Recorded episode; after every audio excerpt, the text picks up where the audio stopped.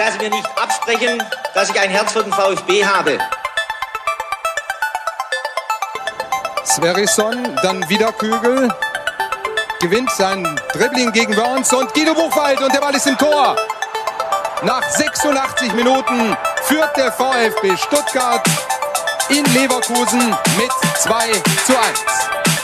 Nach 1950, 52 und 84 gewinnt der VfB Stuttgart zum vierten Mal die Meisterschale.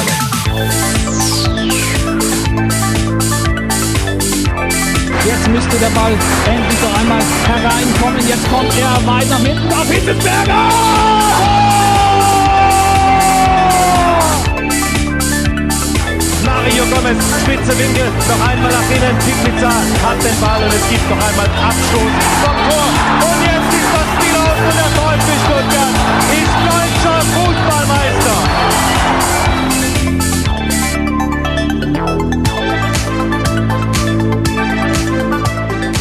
Herzlich willkommen zu STR. Mein Name ist Ricky und mit mir in der Leitung der Sebastian. Guten Tag, Sebastian. Mahlzeit. Ja, Sebastian, wir melden uns heute aus der Britta Arena in Wiesbaden. Äh, jedenfalls so in der Art. Wir werden heute keine normale STR-Ausgabe aufnehmen. Wir werden zum ersten Mal das STR Fanradio aufnehmen, Sebastian. Und wir müssen es natürlich auch gleich erklären. Das läuft wie folgt ab. Ähm, wir gucken uns zusammen zumindest jetzt mal das erste Corona-Spiel an, und zwar Wien Wiesbaden gegen den VfB Stuttgart und vielleicht auch die restlichen acht, je nachdem, ob sie stattfinden und ob uns das Ganze Spaß macht. Ja, und äh, wir gucken uns das Ganze mehr oder weniger dann natürlich auch mit euch an. Sprich, wenn ihr nicht die Möglichkeit habt, die Spiele über Sky oder über wo läuft es denn noch, Amazon Prime zu hören, zu sehen, dann könnt ihr in Zukunft einfach die STR-Ausgabe euch runterladen, die wir hier gerade aufnehmen und euch das Ganze später als ja, Audiospur zu Gemüte führen. So könnte man das ungefähr ausdrücken, oder?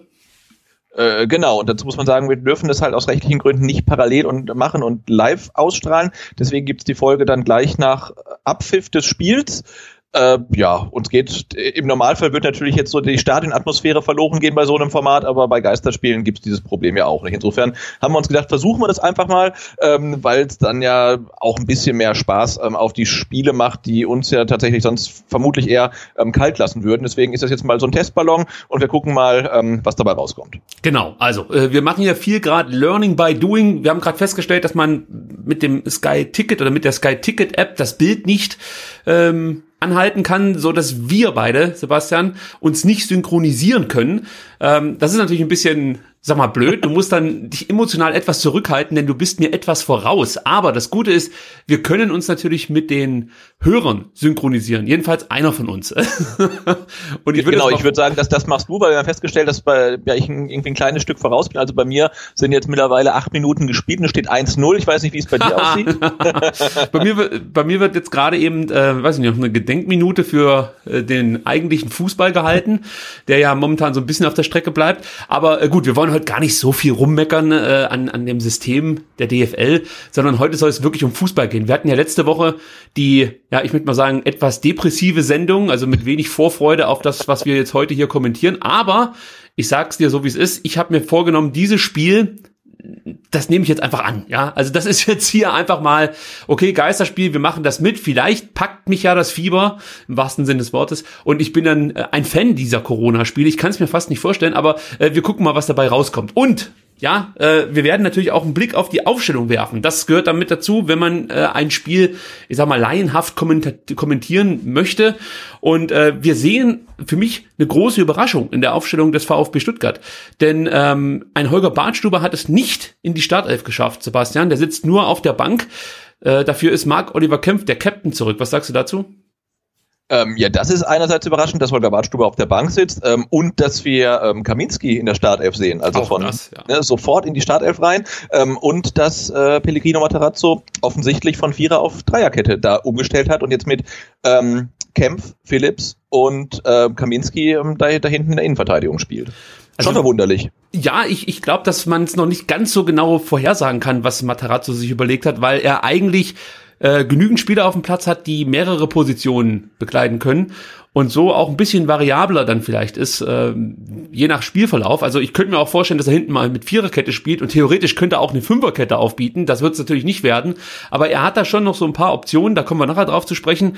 Aber wir gehen jetzt einfach mal äh, klassisch die Aufstellung durch. Im Tor wenig überraschend Gregor Kobel. Dann, ähm, wir gehen davon aus, dass es eine Dreierkette wird mit der Nummer 5, der gute Nathaniel Phillips. Und wir haben noch Mark Oliver Kempf als Captain, das haben wir schon gesagt, zurück in der Startelf. Und äh, wir gehen davon aus, dass dann ähm, Jetzt habe ich hier nur die Nummer des Spielers vorliegen. Genau, Nathaniel Phillips, habe ich ihn schon genannt? Ja, den habe ich ja. schon genannt. Marcin Kaminski ist der Letzte im Bunde. Die 35, äh, ja. Genau, der die Kette hier bilden wird, denn ich habe mir wirklich nur die Nummer notiert, das war etwas unklug. Übrigens, wenn ihr euch synchronisieren wollt, dann geht's auch, geht's auch gleich weiter mit der Startaufstellung. Ich wäre jetzt aktuell bei ähm, Sekunde 8, 9, 10, 11, 12, 13, 14. Und es das ist aus meiner Sicht wunderbar, weil ich hänge, glaube ich, äh, vielleicht eine halbe Sekunde hinterher. Also ich glaube, ähm, genauer hätten wir es äh, oh. auch nicht hinbekommen, wenn wir abgestoppt hätten. Jetzt ist nur die Frage, warum ich immer voraus und auf einmal hinterher. Vielleicht äh, läuft mein ähm, Sky auch langsamer als deins. Also Fragen über Fragen. Wahrscheinlich dauert mir das Spiel dann irgendwie 100 Minuten. Wir gucken mal. Aber jetzt ähm, hat äh, Wien Wiesbaden gleich erstmal einen Freistoß aus irgendwie 20 Metern oder so. Das macht mich schon wieder ein bisschen nervös. Das kann dich auch nervös machen. Die haben einen guten Freisto Freistoßschützen mit äh, Niklas Dahms, ähm, nee, Quatsch, mit, ähm, sorry, mit äh, Moritz Kuhn, der gute Freistöße schießen kann. In dem Fall war es aber, glaube ich, der Eigner, der es versucht hat. Ähm, und leider ja, ein Stuttgarter Spieler an den Kopf geballert hat, äh, wie man so äh, leider, leider für den Stuttgarter Spieler gut fürs Stuttgarter Tor. Also das war jetzt zum Glück nicht so gefährlich. Das ist ja wieder so ein klassischer Fehlstart natürlich auch gewesen. ähm, ja, aber also Wien Wiesbaden scheint es von Anfang an irgendwie wissen zu wollen. Die sind äh, auf den sch schnellen Punch irgendwie aus. Ne? Die legen ja los wie die Feuerwehr, könnte man sagen. Ja, ich habe mir auch überlegt, wie man spielt. Also ähm, ich, ich dachte mir schon auch, dass der Außenseiter vielleicht eher äh, gleich zu Beginn richtig Gas geben wird, weil äh, der VfB sich vielleicht erstmal mit diesen Gegebenheiten arrangieren muss und ähm, ja natürlich auch aufpassen muss, dass man nicht früh in Rückstand gerät und vielleicht ist dann wirklich so ein druckvoller Beginn gar nicht mal so doof. Hat ja auch im Hinspiel ganz gut funktioniert. Wir erinnern uns alle noch an diesen Freitagabend, ich glaube es war der 4. Oktober äh, der VfB verlor zum ersten Mal unter Tim Walter und da ging es ja auch schon in der dritten Minute los mit einem Tor von Scheffler. Ähm, die Granate, möchte ich mal so sagen, in Wiesbaden. Aber der VfB versucht jetzt zumindest mal so ein bisschen äh, sich zu befreien. Mario Gomez liegt schon wieder am Boden. Äh, warum sage ich schon wieder? Da musste ich gerade an ein Gespräch denken, das ich mal mit einem engagierten Fan geführt habe äh, aus der Cannstatter Kurve, der meinte, der Gomez liegt mehr am Boden, als dass er Fußball spielt. Äh, deswegen hier der kleine Schmunzler meinerseits. Ja, äh, wir machen erstmal weiter mit der Aufstellung, denn so langsam aber sicher kann man auch sehen, dass ein Gonzalo Castro auf der linken Seite sich dann doch immer relativ weit zurückfallen lässt und vielleicht wirklich mm. nur als verkappter Linksverteidiger hier auftritt. Ähm, Kempf und jetzt sehe ich es gerade nicht so genau, äh, welcher Spieler Kaminski, der ist der Spielzentral, genau. ja. Mein Bild ist leider Gottes jetzt hier nicht so besonders, muss ich sagen. Das liegt natürlich an Sky. Äh, vielleicht kann man da noch mal Kritik üben an, an Das ist einfach bei der über, überragenden Resonanz jetzt auf die Geisterspiele, da geht jetzt einfach dann auch dann wahrscheinlich die Bandbreite ein bisschen flöten, weil ganz, ganz Fußball Deutschland und auch was, die Fußballwelt guckt jetzt ja auf Deutschland. Das Milliardenpublikum äh, will jetzt natürlich äh, sehen, wie sich der VfB in ähm, Wiesbaden schlägt, gar keine Frage. Hast du denn eigentlich gestern den ersten Spieltag, also den ersten Corona-Spieltag in der zweiten Liga so ein bisschen mitverfolgt? Äh, nee, zweite Liga habe ich gar nicht geguckt. Ich habe tatsächlich dann aber um 15.30 Uhr eingeschaltet, um mir dann den, den ähm, die Bundesliga-Konferenz anzugucken. Ähm, ja, und ich meine, so 0 zu 0 zwischen, zwischen Düsseldorf und Paderborn ist natürlich ohne Zuschauer dann noch unerträglicher. Ähm, oh. Aber auch so ein 4 zu 0. Kurzer Moment, hier Gonzales mit der ersten Riesenchance und Gomez. Gomez muss oh. eigentlich das 1-0 machen. Äh, Lindner äh, hält das Ding im letzten, im letzten Moment auch wieder hervorragend. Heinz Lindner, der ja schon im Hinspiel großartig pariert hat gegen so viele Chancen, die der VfB hatte. Also das sah äh, gleich mal ganz gefällig aus. Zuerst war es Daniel Didavi, der sich den Ball im Mittelfeld zurückerobert hat und dann einen tollen Pass auf Nico Gonzalez, der so äh, aus links außen aufläuft, gespielt hat und Gonzalez hat dann das Tempo angezogen, den Ball nach innen gespielt. Jetzt kommt Silas über die rechte Seite, wieder eine gute Chance. Silas fällt hin, das ist nicht so ungewöhnlich, aber diesmal ähm, ja verliert er leider den Ball. Also es geht ja gleich munter los, muss man sagen. Ja, Wahnsinn, oder? Ja. Also das war jetzt auch wirklich richtig gut aus. Zweimal ähm, ja, vertikale Pässe so in die Tiefe, äh, über die Außen und dann wirklich gefährliche Flanken im ersten Fall. Und das wäre vermutlich oder vielleicht Vielleicht noch eine gefährliche Flanke von Silas gewesen, aber vermutlich hätte er versucht, den irgendwie ähm, an die Latte zu chippen oder so. Nee, aber es sieht jetzt schon echt ganz gut aus. Viel Tempo im Spiel, also das gefällt mhm. mir ganz gut. Daniel Didavi, der Denker und Lenker, so kennen wir ihn natürlich. Er ist ja mhm. enorm wichtig auch für den VfB. Und, Auf ähm, und neben dem Platz, ja. Na, neben dem Platz, da machen wir mal ein kleines Fragezeichen dahinter. oder einen großen Aluhut, je nachdem. Und, aber auf dem Platz hat man es natürlich deutlich gemerkt, als er sich äh, gerade im Hinspiel so schwer verletzt hat. Äh, da fehlte deutlich was im äh, Spiel des VfB Stuttgart. Und ich fand auch nach seiner Verletzungspause war er immer noch nicht so richtig der alte. Also wenn man sich überlegt, diese ersten Spiele, die er gezeigt hat in der zweiten Liga, das sah wirklich richtig gut aus. Ähm, aber ja, vielleicht hat ihm jetzt diese Pause auch noch gut getan. Und ähm, er konnte so ein bisschen aufholen. Mit Sicherheit hat ihm die lange Verletzungspause ja auch dann äh, äh, ja bisschen zugesetzt und äh, er brauchte vielleicht noch so das ein oder andere Spiel, bis er wieder reinkam. Ja, jetzt hoffen wir einfach mal, dass es mit Dani Didavi wieder aufwärts geht. Denn so richtig zufrieden bin ich mit Platz zwei nicht, das gebe ich hier offen und ehrlich zu. Jetzt Castro überlinks. Auf die Davi und die, also die Wiesbadener, die geraten hier schon übelst mhm. ins Hintertreffen. Also der VfB erzeugt wirklich richtig gut Druck hier in den ersten fünf, sechs Minuten. Da bin ich bislang eigentlich wirklich zufrieden, muss man ganz ehrlich sagen. Ja, ist auf jeden Fall nicht das, äh, was wir unter Walter halt immer noch so äh, angemahnt haben, ne, dass immer viel hin und her geschoben und viel Kontrolle. Also da geht's jetzt gleich wirklich schnell nach vorne und die und Gomez muss das Ding eigentlich machen, oder? Also das ist überragend gehalten von Lindner, aber aus der Distanz, ähm, da kann er eigentlich mit dem Ball ins Tor fliegen. Schade. Also das, Wieder Silas, der hier, äh, ich muss es leider sagen, der hier äh, gefühlt in einer anderen Galaxie spielt gegen die gegen die Wien Wiesbadener, die kommen überhaupt nicht hinterher. Ähm, also äh, der Silas ist einfach eine Augenweide. Es ist für mich einfach ja. ein Traumspieler. Genau, und jetzt nach, nach der zweiten Aktion eigentlich sein äh, Gegenspieler schon so weit, dass er eigentlich beim nächsten Foul an ihm, auch wenn er vielleicht nicht so richtig berührt, dann auch schon gelb sieht. Ich glaube, es gab es dann vom Schiri gerade die letzte Ermahnung äh, für Benedikt Röcker, der ehemalige VfB. Ja, der ehemalige VfB. Ja, ja, das, muss, das muss jetzt untergebracht werden. Drei Bundesligaspiele sogar für den VfB absolviert und natürlich in der Jugend aktiv gewesen. Der fällt hier Silas und es gibt Freistoß, den äh, Castro Leider. Oh, ich wollte. Oh, da haben wir das erste Tor, Mensch. Also so hört sich das an, wenn wir ein Tor schießen. Ja, nein, abseits, abseits. Okay, okay, okay, abseits. Natürlich, wenn Gomez ein Tor schießt, muss es abseits sein. Zunächst war Nico Gonzalez im Abseits, genau. Da waren, ich glaube, da war die halbe, halbe VfB 11 im Abseits. Ne? Ah, ne? Schade, schade, schade. Aber es sah zumindest mal ganz ordentlich aus, obwohl, äh, das muss man vielleicht noch ganz kurz als, äh, erklären, äh, während mir Rüdiger Rehm, glaube ich, an, andeutet, dass er jetzt sich mit einer Zehn Zehnerkette in der Abwehr dem VfB entgegenstellen möchte. ähm, ein Freistoß von Gonzalo Castro, er rutscht dabei aus, aber trotzdem äh, bekommt Mario Gomez irgendwie sein rechtes Bein an den Ball. Da sah die Hintermannschaft der Wiesbadener nicht besonders glücklich aus, muss man an der Nee, Stelle wahrscheinlich, weil, weil Castro sie mit seinem, das war ja gewollt, mit seinem Trick so ein bisschen verunsichert hat, wie damals Thomas Müller bei irgendeiner, war das eine WM oder so, mit seinem Freistoßfalltrick. Also das hat, hat die Defensive komplett irritiert und deswegen konnte dann der Ball auch durchrutschen bis zu Gomez. Der schade, also. Ja, das wäre es gewesen. Gleich mit so einem äh, frühen Tor, da hätte man so ein bisschen Druck aus der ganzen Nummer nehmen können. Äh, denn äh, ganz ehrlich habe ich bislang noch keine Zeit gehabt zu schauen, wie es auf den anderen Plätzen steht. Äh, so ein bisschen müssen wir ja schon nach Bielefeld schauen und vor allem nach Hamburg, die von, von hinten drücken. Da steht es aber überall noch 0-0. Genau, aber es gibt dem Spieltag ja echt so ein bisschen seinen eigenen Reiz, dass mal alle parallel spielen, was ja gar nicht so häufig ist, aber das ist jetzt wirklich die Top 3 sich auch zeitmäßig so ein Kopf-an-Kopf-Rennen äh, liefern können. Das finde ich, ähm, finde ich echt spannend. Und jetzt mit den technischen Herausforderungen durch Podcasten, Spiel gucken, ähm, ein Auge noch auf der Aufstellung und dann noch irgendwie auf dem ähm, Toralarm vom Kicker, ähm, das ähm, ja, äh, gibt dem Ganzen dann doch eine, eine gewisse Würze. Ja, das zeigt vor allem auch, wie schwer dieser Job des Kommentators ist. Und deswegen mhm. habe ich auch immer gesagt, ich würde das niemals machen wollen. Und äh, jetzt sitze ich hier, nehme mit dir einen Podcast auf, versuche eigentlich mehr Podcasts zu machen als zu kommentieren, aber das Spiel äh, zieht mich in seinen Bann, denn jetzt kommen plötzlich die Wiesbadener und immer wenn der Scheffler am Ball ist, habe ich direkt Sorge. Und bislang gelingt es dem VfB auch nicht wirklich, den Ball da hinten souverän zu klären. Das war wieder so ein typisches VfB-Abwehrverhalten. Das war ja schon wieder nah, nah am Slapstick. Also da kriegen sie den Ball auch in, im fünften, sechsten Versuch da hinten nicht raus. Eieieiei. Ah, ja, da müssen wir jetzt durch. Also, dass das nicht leicht wird, das war, glaube ich, jedem klar in, in, in Wiesbaden, weil man sagt ja immer so schön, als Underdog haben die eigentlich nichts zu verlieren und genauso spielen die auch. Also sie spielen nicht besonders gut, sind ja auch dafür bekannt, dass sie relativ viele Gegentore äh, sich einfangen. Ähm, haben auch schon ein paar Mal wirklich 5-0 oder 5-1 verloren. Aber eins können sie und das ist Umschaltspiel. So gewinnen die in der Regel ihre Spiele. Bestes Beispiel ist natürlich das Hinspiel gewesen.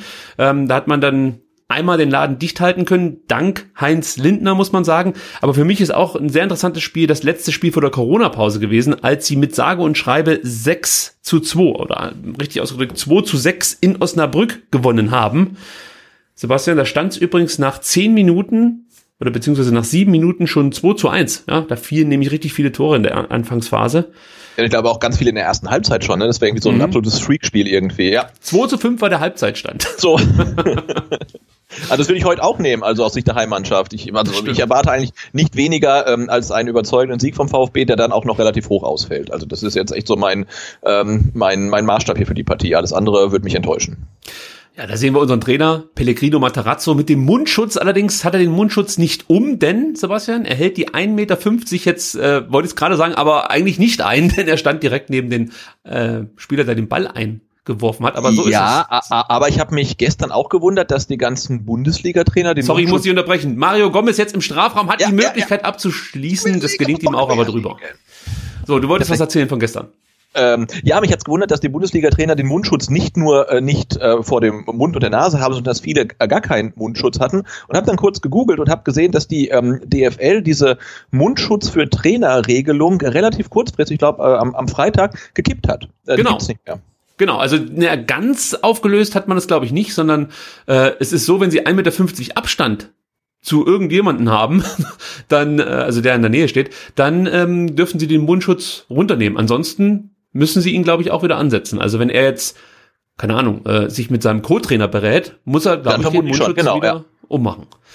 Weil es bei ihnen die Ansage, dass die, wenn sie ähm, halt Kommandos Richtung Platz brüllen, dürfen sie die Maske abnehmen. Und es gab auch ähm, Trainer, wie zum Beispiel den von Paderborn, der dann gesagt hat, na, er ist eh 90 Minuten lang am Erzählen, dann muss er den halt gar nicht aufsetzen. Und ähm, ja, deswegen haben sie das jetzt gekippt. Alle anderen ähm, auf der Bank müssen eintragen, auch die ganze Zeit, die sagen ja auch relativ wenig. Und wir haben jetzt auch gerade mal ähm, die Tribünenplätze in Wiesbaden gesehen, so Reihe 1 bis drei oder vier. Ja, ja. Und da sitzen vereinzelt immer mit zwei Plätzen Abstand dann auch die ähm, Ersatzspieler. Und auf der Bank sitzt keiner, ne? Kein Spieler jedenfalls, so wie es aussieht. Ähm, ich kann es nicht so richtig erkennen. Also es ist wieder mal das, das Bild, das mir hier zur Verfügung gestellt wird, das so ein bisschen zu wünschen übrig ja, weil jetzt, auf der, ja. Auf der Bank sitzen halt, ja, sieht man äh, schwarz gekleidete VfB Trainerteam, hätte ich jetzt gesagt. Und die Spieler in den roten äh, Trainings-Jerseys, die sitzen tatsächlich ähm, auf, der, auf der Tribüne dann äh, hinter den Bänken. Übrigens, an der Stelle kann ich schon mal vermelden, wir haben erst zwölf Minuten rum und Silas hat schon sechs Zweikämpfe geführt. Leider Gottes nur einen gewonnen, aber ähm, das zeigt natürlich, äh, auf wen sich die Wehen Wiesbadener heute eingeschossen haben. Ähm, Silas soll wieder mit etwas Härte entgegengesetzt werden, so dass der so ein bisschen die Lust am Spiel verliert. Ja? Äh, also da bin ich mal gespannt, wie sich das jetzt entwickelt in den nächsten Minuten. Denn das konnte man ja schon sehen, also die Wiesbadener, wie immer eigentlich, ähm, kommen über die Härte und versuchen das Ganze, was sie jetzt fußballerisch vielleicht nicht, oh, oh, äh, vielleicht fast eine Chance für Wien Wiesbaden. ich muss mich erstmal dran gewöhnen, dass man das Spiel nicht einfach mit oh, oh unterbrechen darf. Oh! Aber gut, wir lernen. Äh, ja, aber auch so das, ne, klar, der VfB hat jetzt schon ähm, zwei gute Chancen, wenn man den Abseitstreffer mitzählt, ähm, aber so, so, so ganz beruhigt zurücklehnen ohne einen Führungstreffer kann ich mich auch nicht, weil in Wiesbaden dann doch tatsächlich immer wieder, äh, was heißt immer wieder, aber doch äh, regelmäßig alle fünf Minuten oder so gefährlich im VfB-Strafraum auftaucht. Das äh, macht mir noch ein bisschen Sorge. Also wir sollten jetzt mal mh, hm, vorlegen. Ja, also das, das, was seit Wien Wiesbaden wirklich gut macht, ist ähm, umschalten. Das habe ich ja gerade eben schon angedeutet. Und davor hat man natürlich beim VfB sowieso Angst, weil gefühlt haben wir die meisten Gegentore entweder nach groben Fehlern kassiert oder dann im Umschaltmoment oder eine Kombination aus beidem. Und ähm, ja, die Gefahr besteht natürlich hier auch wieder, dass der VfB zu Beginn zwar viel Druck macht, ein hohes Tempo spielt, aber irgendwie die Kugel nicht reinbekommt. Und wir spielen jetzt eben schon 14 Minuten. Ich würde mal sagen, es wäre nicht ganz unverdient, wenn der VfB 1-0 führen würde. Und diese Entwicklung oder diese Spielverläufe, die kennen wir ja ähm, ja aus der Vor-Corona-Zeit, möchte ich mal sagen, zu Genüge. Und natürlich ja, so. wird man als Fan dann etwas, ich sag mal, nervös. Ja.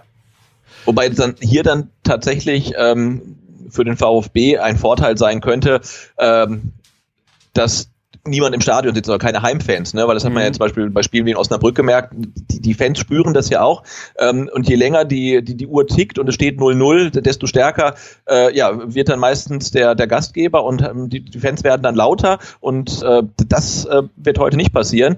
Ob das jetzt dem VfB dann was nützt, wird, wird man sehen, aber deswegen glaube ich, gerade auswärts halt bei, bei so einem Underdog ist es natürlich für den VfB äh, sicherlich von Vorteil, wenn dann kein, keine Fans im Stadion sind.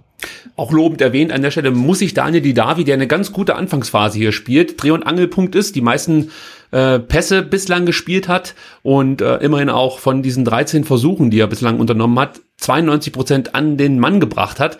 Also Didavi hier in der ersten ähm, Viertelstunde wirklich vielleicht der auffälligste Spieler. Gefällt mir ganz Genau. gut bislang. Und auffälligster Spieler bei Arminia Bielefeld ist ja in der Regel äh, Fabian Klos und äh, der hat auch in der 17. Minute jetzt das 1-0 geschossen. Oh. Per, El per Elfmeter, also die Arminia äh, führt. Das ärgert mich jetzt so sehr, dass ich gar keine Lust habe, weiter aufzunehmen. die Davi wieder am Ball. Ist sich nicht einig mit Castro. Aber jetzt hat die Davi die Möglichkeit, eine schöne Flanke zu schlagen. Äh, leider Gottes stehen da wirklich eine Menge Ja. Wiesbadener im äh, Strafraumzentrum. Vier Leute stehen vor Mario Gomez, der natürlich nicht an den Ball kommt. Jetzt nochmal Castro mit der Chance einer Flanke und Röcker klärt das Ding vor Gomez. Da bin ich auch mal gespannt, ob äh, wir von der Bank da noch was erwarten können, denn Gomez ist natürlich da wieder relativ alleingelassen als Stürmer. Im Hinspiel spielten wir ja mit zwei Spitzen. Kannst du dich noch erinnern? Da war damals äh, lief Gomez und al auf. Ja. Genau, das wollte ich dich gerade fragen, als jetzt Mario Gomez da allein gegen, wie viel waren das? Vier, fünf, sechs Wiesbadener im Strafraum stand. Ähm, ob, ob das reicht. Ne? Wir haben jetzt dann mit, mit, mit Silas und Gonzales zwei relativ schnelle Außen, aber Präsenz im Strafraum zeigt natürlich nur Gomez und der steht natürlich dann massiv in Unterzahl. Also vielleicht, ja, muss man mal abwarten jetzt den Spielverlauf, ob es dann noch ähm, einen zweiten echten Strafraumstürmer braucht. Ja, mir hätte so ein Spielertyp wie Kalajdzic ganz gut gefallen, der mit seiner Größe dann vielleicht den ein oder anderen Ball erreichen kann, den ähm, Gomez jetzt vielleicht nicht mehr unbedingt erreicht.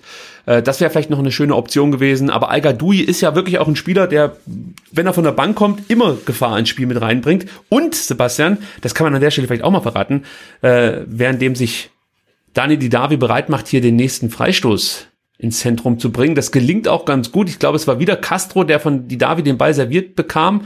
Und jetzt hat Didavi auf der rechten Seite den Ball, flankt in den Strafraum, aber wieder ist da ein Kopf eines Wiesbadeners. Äh, Kemp versucht da, glaube ich, gerade einen Elfmeter zu schinden. Das hat nicht funktioniert. Ich bringe aber jetzt meinen Gedanken zu Ende. Und zwar, dass Al Gadoui für uns der erfolgreichste Torschütze ist. Ähm, Also was das, äh, oder wie drücke ich das jetzt am besten aus? Also Al Gadoui trifft am häufigsten Nee, das macht keinen Sinn, merke ich gerade. Eigentlich möchte ich erzählen, dass Al Gadoui alle 154 Minuten ein Tor erzielt. Das wollte ich erzählen. Und das ist der Also er ist Bestwert unter aller, unter allen VfB-Spielern. Das war meine Also quasi der, der, der effizienteste. Genau, das wollte ich sagen. So. Er ist der effizienteste Spieler des VfB Stuttgart, weil er nicht viel Zeit braucht, um Tore zu erzielen. Ja. Tja, macht doch Spaß hier. Du, also ja, bisschen, bisschen, bisschen, bisschen plaudern neben, nebenbei läuft noch hier ein Fußballspiel. Also ich bin jetzt bislang echt ganz zufrieden. Ich gucke gerade mal, was die Luftzweikämpfe so machen. Äh, das interessiert mich nämlich auch immer ähm, sehr, gerade wenn du viele Flanken schlägst. Und da sehen wir, dass ähm, ja die meisten Luftzweikämpfe von Nathaniel Phillips geführt wurden. Der konnte einen gewinnen, vier insgesamt ähm, führte er bislang. Und äh, Maximilian Dittgen, das überrascht mich, ist bei den Wien Wiesbadenern derjenige, der mit drei Luftzweikämpfen ähm, die meisten geführt hat, konnte auch nur einen gewinnen. Wataru Endo übrigens, um das zu sagen, weil er der König der Lüfte im Mittelfeld eigentlich ist, hat auch drei Luftzweikämpfe bislang geführt, konnte auch nur einen gewinnen. Ja, also bislang spielt sich das meiste auf dem Boden ab, könnte man sagen. Ich habe jetzt nach, nach 18 Minuten, glaube ich, zum ersten Mal Philipp Förster gesehen. Der ja mit dabei ist. Überraschend vielleicht, weil er Ja. so ein bisschen den Anschluss verloren hat äh, vor Ja. der Corona-Pause und nicht mehr die große Rolle gespielt hat. Ja, ähm, bin mal gespannt, ob er seine Chance hier nutzen kann, währenddem die Davi wieder andribbelt. Äh, Aber sein Pass nicht so besonders. Aber die Derby, muss man sagen, ist schon sehr, sehr präsent. Ne? Also der Ja. bekommt ja gefühlt jeden zweiten Ball, ist in der Mitte zu finden, auch links schießt eben den Freistoß dann von, von der rechten Seite. Also äh, ja, der ist sehr, sehr präsent. Fehlt vielleicht noch so ein bisschen Präzision im letzten Abspiel und im Schuss. Und mir persönlich gefallen auch dann diese weich reingechippten Flanken nicht so. Wenn halt in der Mitte halt Gomez steht und ganz viele wie in Wiesbadener, dann brauchen diese Bälle einfach so lange. Man hat es ja am Anfang gesehen, wenn die Bälle dann mit, mit Druck mal reingespielt werden, wird es gleich gefährlicher. Ähm, ja, das äh, würde mich freuen, wenn da die Bälle ein bisschen druckvoller reinkommen würden. Ja, die berühmte Konsequenz fehlt mal wieder. Also das merkt man eigentlich fast bei jedem Spiel in ähm, der kompletten Saison bislang, dass der VfB irgendwie immer bemüht ist, ja, und, und natürlich auch viel Energie aufbringt, um irgendwie ja, sich Chancen zu erspielen, aber also richtig, so ein richtiges Feuerwerk haben wir, glaube ich, in der Saison bislang noch nicht erlebt. Das muss man einfach so sagen. Jetzt gibt's einen Umschaltmoment. Das ist immer saugefährlich. Ditkin über die linke Seite. Ich hoffe, dass Förster da äh, rechtzeitig in den Zweikampf geht. Bislang Ich glaube, dass er überhaupt in den Zweikampf reingeht. Ja. Macht er nämlich nicht. Macht er nicht, muss er auch in dem Moment gar nicht. Es reicht, glaube ich, wenn er da einfach äh, zumacht und äh, Ditgen möglichst nicht präzise flanken lässt, weil das kann der ganz gut. Äh, aber es hat eigentlich ganz gut jetzt funktioniert, was die, Ab äh, die Restverteidigung anbetrifft. Ähm, ja. Ja, da hatte- Silas vorne den Ball, ähm, nicht verloren, aber nicht richtig verarbeiten können und dann ähm, hat er es nicht geschafft, dann da, da halt gleich seinen Gegenspieler schon zu, zu stehren, äh, stellen oder zu stören. Vielleicht hätte er dann auch kurz zupfen können oder so, dann hätte er gelb bekommen. Also ja, aber hat man schon gesehen, wie, wie schnell es dann von einem Strafraum zum anderen gehen kann. Silas hat sich jetzt mal Richtung Zentrum orientiert. Vielleicht versucht man so ein bisschen eine neue Situation zu kreieren und Das äh, war das Nico Gonzalez, der da einfach Ja. mal wirklich von der von der Seitenlinie, äh, von der Grundlinie versucht hat, aufs Tor zu schießen. Ähm, Und, und, und erstaunlicherweise nur das Außennetz trifft, ne? Wer hätte es gedacht? Also ähm, war jetzt ein bisschen Zufall, aber Gonzales erkämpft sich den Ball wirklich am, am 16er Eck an der Grundlinie. Gut, in der Mitte stehen ah, sind wieder fünf Wien Wiesbadener und, und nur Silas. Und er versucht dann aber tatsächlich von der Grundlinie aufs Tor zu schießen, obwohl der Keeper da auch am Pfosten steht. Ähm, ja, war jetzt Ja. nicht so, ähm, vielleicht nicht die optimale Lösung, sagen wir es mal vorsichtig. Gonzalez übrigens der Zweitligaspieler, der ähm, die fünft meisten Großchancen bislang vergeben hat. Zehn insgesamt. Also äh, wir schmunzeln ja oft über Gonzales und äh, bezeichnen ihn dann und wann auch schon mal als Chancentod. Den Ruf hat er sich mehr oder weniger verdient mit Platz fünf der meist, meisten vergebenen Großchancen in der zweiten Liga. Lässt, lässt sich also mit Zahlen belegen. Ja. Ich habe mal kurz äh, in den Kicker bei Bielefeld geguckt. Also es gab tatsächlich bis zum Elfmeter äh, keine einzige Torchance im Spiel und dann äh, ähm, geht Klos in den Strafraum, äh, ein Abwehrspieler lässt das Bein stehen und er fällt drüber und äh, war wohl eindeutig, ja, also so. Ah, so könnte es auch für uns auch mal laufen irgendwie, ne? Das einfach mal Elfmeter für uns und drin oder so. Aber nee, irgendwie kommt mir so vor, als ob wir uns wir oder der VfB sich da echt alles hart erarbeiten muss. Ja, es ist so. Also äh, was mir auffällt, dass Benedikt Dröcker wirklich ein ganz gutes Spiel macht, jetzt auch gerade wieder gegen Gomez äh, souverän geklärt. Äh, er hat zwar zu Beginn dieses Foul an, an, an Silas drin gehabt, aber ich denke mal, er hat die Erfahrung, da jetzt einfach ein bisschen vorsichtiger zu sein und die gelbe Karte nicht direkt äh, zu Beginn des Spiels zu kassieren. Also das sieht ganz gut aus. Das wird eine interessante Aufgabe für Mario Gomez, sich gegen den Röcker da mal irgendwann durchzusetzen. Und überhaupt, finde ich, haben es die Wiesbadener jetzt geschafft, das Spiel äh, sag mal, auf ihr Niveau runterzuziehen. Also dem VfB fällt nicht mehr allzu viel ein, weiterhin bemüht, wie man das immer so schön sagt, äh, aber wirklich konsequent zu Torchancen kommen sie aktuell nicht. Es fehlt die äh, Idee. Übrigens, hier sieht man gerade, das Kontaktverbot wird hervorragend eingehalten äh, von Wien Wiesbaden. Ähm, Also wenn man die vom, vom, vom Mannschaftskollegen mal die Kontaktlinse wieder Genau. justiert oder so, ne? ja, müsste jetzt ja eigentlich dann Konsequenzen haben. Ja, aber das haben wir ja gestern, gestern gesehen. Ne? Ähm, es, es gibt keine Konsequenzen, dass sich die Spieler dann äh, anders verhalten, als sie es in ihrer ganzen Karriere bisher ähm, gemacht haben. Auch nicht verwunderlich, ähm, aber ja, wir hatten es ja vorher schon gesagt, dann da darfst du halt dieses Hygienekonzept vielleicht auch vorher nicht äh, immer so hochhalten und sagen, wir haben das Konzept und deswegen funktioniert's, weil es ist klar, auf dem Platz wird's halt nicht so funktionieren. Und wenn dann ähm, die Berliner Spieler, also gerade die Berliner Spieler, dann auch das dritte Tor noch irgendwie als Jubeltraube zelebrieren, ähm, ja, dann fragt man sich schon, warum man dann überhaupt vorher das dann so ho- hochgehängt hat. Also ein bisschen schwierig, aber ja. Jetzt gibt's den ersten Eckball, getreten von Daniel Kofi Kere. Ich glaube, so wird er ausgesprochen. Ich bin mir nicht ganz sicher, aber ich weiß, dass er der Spieler war, der im Hinspiel die rote Karte sah, sah nach, äh, glaube, nach einer Einwechslung. ähm, die Ecke kommt, aber ja, wenig vielversprechend. Übrigens, das ist vielleicht auch noch interessant, da haben wir noch gar nicht drüber gesprochen. Wir haben es ja noch nicht mal geschafft, die Stuttgarter Aufstellung komplett vorzulesen, aber die Wien Wiesbadener sind wirklich mit der exakt gleichen Aufstellung ins Spiel gegangen, wie ähm, die, die im letzten Spiel vor der Corona-Pause in Osnabrück gewonnen hat. Also da gab es keine Veränderungen. Beim VfB gab es immerhin drei Veränderungen im Vergleich zum letzten Spiel gegen Arminia Bielefeld. Währenddem jetzt Mario Gomez versucht, oh, ähm, das Spiel zu eröffnen und ähm, Nico Gonzalez über die rechte Seite zu schicken, der wird von Benedikt Röcker aber jetzt mit einem Dritt gelegt. Jetzt muss es eigentlich die gelbe Karte geben für Röcker. Ja, wobei wir gucken nochmal, der Kopf war halt auch schon sehr tief, ne? Also. Ja, aber er trifft ihn da im Oberschenkel, also für mich ist das eine gelbe Karte. Das, das ist gelb, ja, ja, ja. So, genau, aber wegen des Fouls am Oberschenkel, jetzt äh, Gonzales hält sich den Kopf, aber ich glaube, Gonzales hält sich immer den Kopf, egal wo er getroffen wird. Jetzt hält er sich ähm, den Bauch, jetzt hat jetzt er erkannt, dass er Fuß getroffen wurde. Also es war also keine Frage, es war ein klares Foul ähm, und ähm, Fuß und äh, Gesicht waren sich auch irgendwie unschön nah und es gibt die gelbe Karte für Benedikt Röcker, also gut entschieden vom Schiedsrichter. Ähm, ja, das sah, sah gefährlicher aus, als es dann war, aber klares Foul, klare gelbe Karte und keinen Grund, sich den Kopf zu halten. Übrigens bereits das sechste Foul in dem Spiel.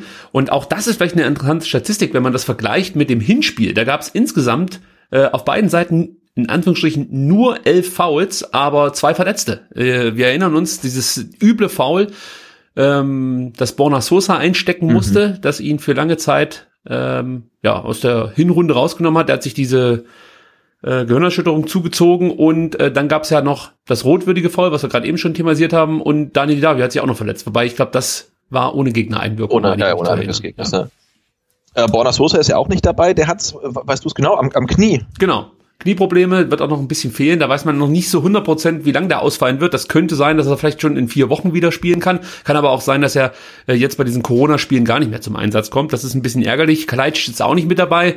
Ich denke mal, das hat äh, zum einen natürlich mit dem Trainingsrückstand zu tun und vielleicht möchte man da auch einfach nichts riskieren. Man hat ja schon noch ein paar Leute, die Tore erzielen können auf der Bank. al Philipp Clement wäre dann auch endlich mal dran, meiner Meinung nach. Massimo mhm. und Klimowitz, das sind schon Leute, die äh, für die Offensive noch mal was bewirken können. Von daher, ähm, ja, finde ich es vertretbar zu sagen, komm, wir riskieren da jetzt nichts und warten noch ein bisschen ab mit Sascha Kalajdzic. Daniel Davi jetzt mit einer Ecke, die wenig einbringt. Oh Gott, wie groß ist denn der Röcker auch? Ja, das können wir rausfinden, Sebastian. Da klicke ich hier einfach mal im Internet rum. Und der, klickt, der, der, der steht da hinten ja drin, alle anderen sind irgendwie einen Kopf kleiner als er. Der müsste schon so Richtung zwei Meter gehen. Halt. 1,96. Ähm, ja. Tja. Präsentiert von Britta. War diese Körpergröße. Müssen ja auch Geld verdienen.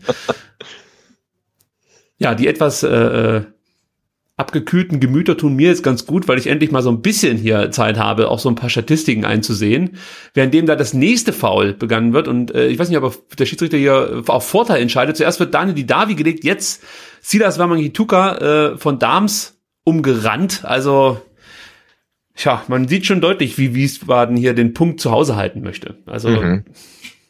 Ja, aber für, aus meiner Sicht mal völlig legitim, damit körperlicher Härte halt irgendwie den technisch überlegenen Gegner halt irgendwie ein bisschen aus dem Spiel zu nehmen. Also wenn es halt zu heftig wird, wird zum Schiedsrichter sanktioniert hoffentlich. Ähm, aber ansonsten ist es ja, ja vielleicht keine keine schöne ähm, Strategie, aber völlig legitim, das so so zu machen. Und klar, ein Spieler wie Silas, den kann man vermutlich seine Spielfreude halt relativ schnell nehmen, wenn man ihn äh, hart angeht und genau das äh, versucht wir in Wiesbaden. Ja, Silas braucht jetzt irgendwie mal so eine Aktion, die, die, ich sag mal, mich hoffnungsvoll stimmt. Der hat ganz gut begonnen und hat jetzt aber auch relativ stark nachgelassen aus meiner Sicht. Also äh, die Bälle von ihm kommen nicht allzu genau an. Das ist man ja fast schon gewohnt, aber ja, hat auch viele Ballverluste aktuell äh, in seinen Aktionen. Und dann gibt's jetzt hier die nächste große Chance nach Freistoß Dani Didavi für Nico Gonzalez. Das muss man ganz kurz noch ja, das sah erwähnen. verdächtig nach Abseits aus, weil er so wahnsinnig frei, aber er läuft rein, so wie es aussieht. Ne? Also der kam Boah, ja, ich muss es nochmal von der Seite sehen, so ja, genau ja. konnte ich das jetzt nicht erkennen. Aber ich wollte noch ein bisschen über Silas lästern, der so, äh, ja, irgendwie so ein bisschen, ja, ja, die Qualität verloren zu haben scheint in den letzten Minuten, die er eigentlich in den ersten Minuten aufblitzen ließ. Also wir wissen ja, dass er gut ist, aber irgendwie bekommt er jetzt momentan nicht so richtig einen Fuß in die Tür und ähm, stolpert da so ein bisschen über die rechte Seite inzwischen, über Spielfeld. Äh, da gab es ja die Änderung jetzt von Matarazzo, der hat praktisch Gonzales und Silas einmal getauscht. Jetzt ist wieder Silas auf seiner gewohnten Position auf der rechten Seite und Gonzales auf der linken Seite. Und wen Wiesbaden mit der größten Chance bislang, würde ich sagen. Der Spieler, den ich in der letzten STR-Ausgabe als äh, ja, Player to Watch empfohlen habe, Shato mit der größten Chance bislang. Ganz knapp über, ich glaube, das linke Lattenkreuz. Jo, das war ja, der war relativ knapp und das hatten wir jetzt schon ein paar Mal, ne, dass wir in Wiesbaden doch äh, ganz gut über den linken Flügel meistens durchkommt und die Bälle dann so in den Rückraum ablegen kann und da ist relativ viel Luft. Da kommt jetzt dann die Davi zu spät und ja, ähm, eröffnet dann dem, dem, dem Spieler echt eine relativ gute Schusschance so aus 20 Metern. Das war knapp. Ja. Währenddem Wataru Endo für uns jetzt wieder aufbaut. Jetzt geht das wieder los, was wir aus so vielen Spielen in der bislang gespielten Saison kennen. Der VfB spielt sich die Bälle über außen zu, schafft's dann auch bis an die Grundlinie. Dann und wann gibt's dann auch mal eine Flanke, aber ja, so richtig zielführend ist das bislang nicht. Ich, ich bin nicht enttäuscht von dem Spiel, weil ich glaube, dass die Umstände schon besonders sind und das ist nicht so leicht nach, oh, wieder Silas, der gefault wird. Ich glaube, von Schwede ist es diesmal, okay. Also die nehmen den schon hart dran. Mhm. Also wie gesagt, ich möchte nicht zu kritisch sein mit dem VfB, weil die Umstände mit Sicherheit nicht einfach sind. Sie konnten jetzt nur zehn Tage waren es, glaube ich, zusammen mit Körperkontakt trainieren. Das ist nicht so leicht. Dann ist es auch warm, muss man einfach so sagen. Also es ist jetzt nicht mehr wie im März, weiß ich nicht, äh, so zehn Grad, sondern ich denke mal, da unten auf dem Platz werden schon 22, 23 Grad sein. Ja, die sind schon gut am, am Schwitzen, aber es ja. hat zum Beispiel ja Silas nicht davon abgehalten, trotzdem langärmlich aufzulaufen, ne? Das ist mir noch gar nicht aufgefallen, aber du hast ja recht. Also bislang die größte Gefahr geht wirklich von ähm, Standardsituationen aus, die meistens von Daniel Didavi getreten werden, beziehungsweise Gonzalo Castro. Aber tja, wir müssen einfach sagen, wirklich Gefahr strahlt der VfB aktuell noch nicht aus. Nee, und hinter, jetzt sehen wir gerade äh, Materazzo, und dahinter macht sich jemand schon warm. Pascal Stenzel war das. Stimmt, ich habe nur eine 5 gesehen als zweite Ziffer, ja, dann war es die 15, ne? 15, genau. Der überraschend nicht in der Stadtelf steht. Also das äh, hat mich dann wirklich verblüfft, ja. dass äh, Stenzel ähm, draußen bleiben muss. Und äh, dass Phillips beginnt, hat mich auch überrascht und deutet vielleicht auch so ein Stück weit darauf hin, dass der VfB sich bemühen wird, Nathaniel Phillips zumindest für eine weitere Saison auszuleihen. Da scheint es, scheint es ja schon Gespräche zu geben mit Liverpool, äh, währenddem hier Nico Gonzalez versucht, sich irgendwie äh, zu einer Chance zu dribbeln. Und ähm, ich habe dich ja, glaube ich, mal in einer der zurückliegenden Folgen gefragt, würdest du Nathaniel Phillips, sollte es die Möglichkeit geben, verpflichten? Und ich glaube, wir haben beide gesagt, ja, also da hätte man nichts dagegen. Der macht seine Sache hier eigentlich ganz ordentlich. Auf jeden Fall. Nee, also wenn das funktionieren würde, fände ich das gut. Und ja, genau, dass Pascal Stenzel auf der Bank sitzt, doch ein bisschen überraschend, äh, hast du angesprochen, weil der ja in der abgelaufenen Saison eigentlich so bis auf Torwart schon alles gespielt hat beim VfB. Also der ist ja so polyvalent, er kann ja überall spielen und dass er dann nur auf der Bank seinen Platz findet, ist ein, ein bisschen überraschend. Ähm, das hat äh, die, der erste Blick auf die Aufstellung noch äh, ja, offenbart und natürlich, ähm, dass Orel Mangala ähm, nicht im Kader ist. Ja, das hat mit der ähm, vermeintlichen Corona, mit dem vermeintlichen positiven Corona-Test zu tun. Wir erinnern uns, es gab ja beim VfB äh, diesen unklaren Befund. Das war Orel Mangala, kann man jetzt an der Stelle ja auch mal sagen. Orel Mangala hatte einen unklaren Befund und ist daraufhin ähm, zwei, Ta zwei Wochen lang in, in freiwillige Quarantäne gegangen und am Freitag konnte er dann wieder mittrainieren und das war praktisch das erste Mal, dass er überhaupt wieder trainieren konnte, also mit der Mannschaft seit eben zwei Wochen, seit diesem unklaren Befund bei diesem Corona-Test. So kann man das Ganze erklären.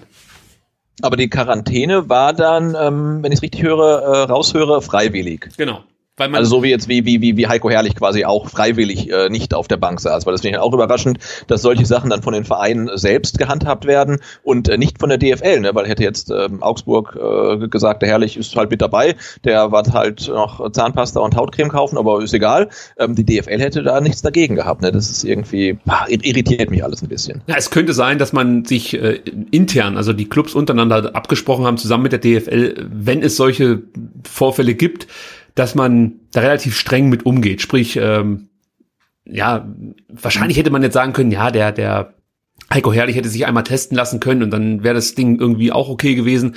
Aber man wollte halt unbedingt einen Fehler verhindern in diesen ersten ja, ja. Und Tagen. Und es wäre definitiv so gewesen, dass irgendjemand Heiko Herrlich im Norma erkannt hätte und das an der äh, dann irgendwie kommuniziert hätte. Und das wäre natürlich der Supergau gewesen. Ja gut, er hat er, er hat's ja selbst kommuniziert, lang und breit, ich glaube. Ja, aber das meine ich, das war wahrscheinlich dann wirklich dem geschuldet, dass er wusste, wenn ich ja. jetzt nichts sage, wird es irgendjemand anders tun. Und, und das Risiko ist einfach zu groß. Es wäre der nächste ja, mittelschwere Skandal nach äh, der Kalu-Nummer. Also das, das hätten sie sich nicht erlauben können. Also von daher ja, muss man, glaube ich, die Kröte fressen, dass dann Heiko Herrlich nicht mit dabei ist.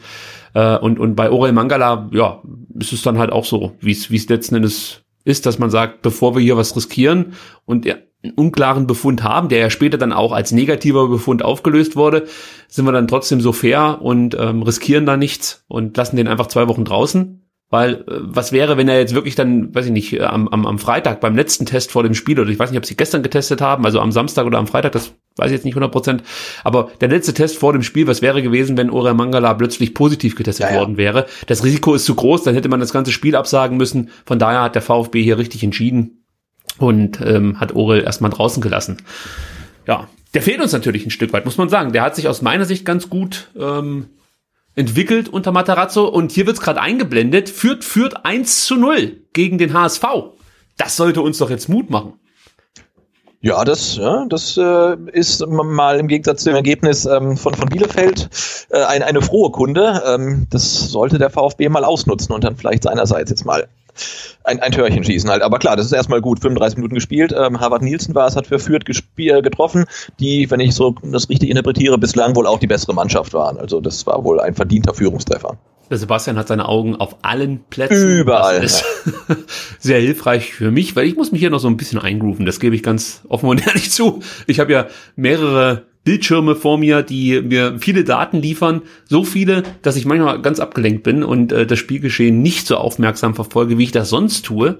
Das muss ich nämlich auch mal sagen. Also so habe ich wirklich, ich glaube, noch nie ein VfB-Spiel gesehen. Also dass ich, währenddem ich schaue, darüber spreche ähm, und die Statistiken so mit einem Auge verfolge und versuche dann, wie gesagt, äh, irgendwas von diesem Spiel hier herauszuziehen und, und das mit dir in erster Linie, Sebastian, zu teilen. Also das ist eine ganz neue Situation für mich.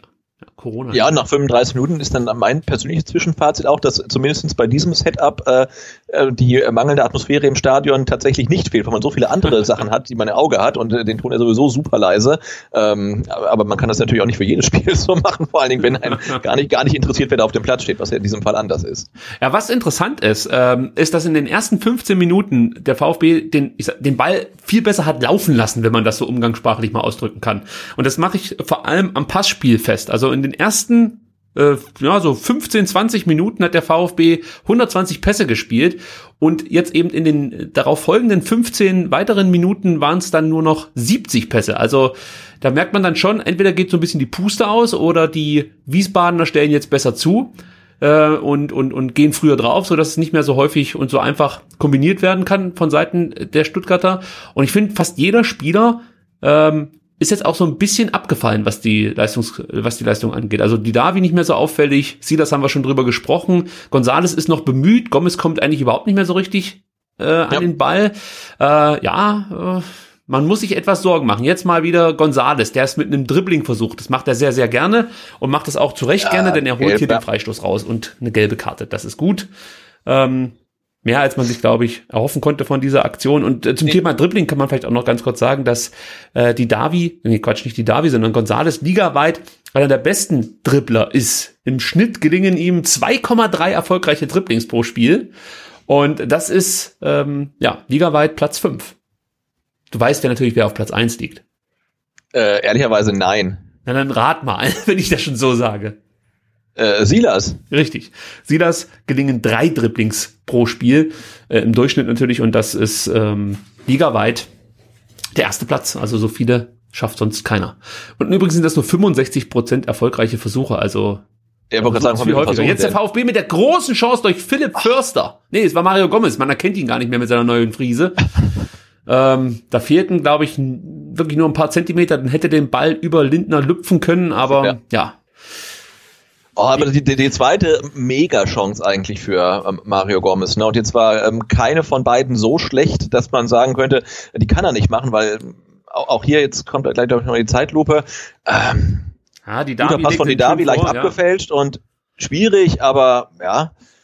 Ich meine, Silas wäre zwar früher am Ball gewesen, hätte aber, glaube ich, versucht, das Ganze mit der Hacke dann reinzumachen. Und ja, genau. Man sieht auch hier in der, in der, in der, in der Super Slow, er wollte nicht lupfen, sondern er wollte ihn irgendwie vorbeilegen und schießt dann Lindner an. Ähm, also er war noch relativ kontrolliert am Ball. Also schade. Das war jetzt echt die, die zweite große Chance. Mhm. Ähm, Eine davon hätte er machen dürfen. Und jetzt sind wir schon wieder bei dem Thema. Man vergibt einfach zu viele Chancen. Also äh, es gab jetzt nicht extrem viele, aber es waren halt jetzt zwei Großchancen in 40 Minuten, die du vergibst gegen den Tabellen 17. Stand jetzt. Und ähm, das ist dann ich muss es immer wieder sagen, über die komplette Saison auch gesehen, zu wenig. Also da erwarte ich mir von diesen Spielern, die ja eine enorme Qualität haben, einfach mehr. Das ist das Enttäuschende, finde ich, in der Saison bislang, dass der VfB zum einen sich oder es fällt ihnen nicht genügend ein, um viele Torchancen zu erspielen und die, die sie sich erspielen, die nutzen sie oft eben nicht und ähm, das resultiert dann darin, dass man Spiele gegen Wien Wiesbaden verliert, gegen Kiel, äh, Osnabrück, also das ist äh, im Endeffekt hier fast schon ein Abziehbild für viele Spiele auch in der Hinrunde. Ich hoffe, das rächt sich später nicht. Ja, man ist einfach nicht effizient genug. Ne? Also wenn ja. ein, ein Mario Gomez gegen einen Gegner wie in Wiesbaden, also Lindner ist natürlich ein guter Torwart, aber trotzdem, er muss halt eine davon machen. Gerne halt die nach, äh, was waren es, drei, vier Minuten oder so, um da wirklich Ruhe reinzubringen. Aber das äh, zieht sich ja wirklich wie so ein roter Faden äh, durch die Saison. Und dann guckt man halt nach Bielefeld, äh, wo dann Fabian Klos irgendwie aus ähm, einer Chance zwei Tore macht. Ja, das ist mit Sicherheit die große Stärke, die eben Arminia Bielefeld hat. Sie haben einen richtigen Knipser davon drin, aber das haben wir auch schon oft thematisiert. Das fehlt uns nicht nur in der Saison, das fehlt uns schon seit Jahren.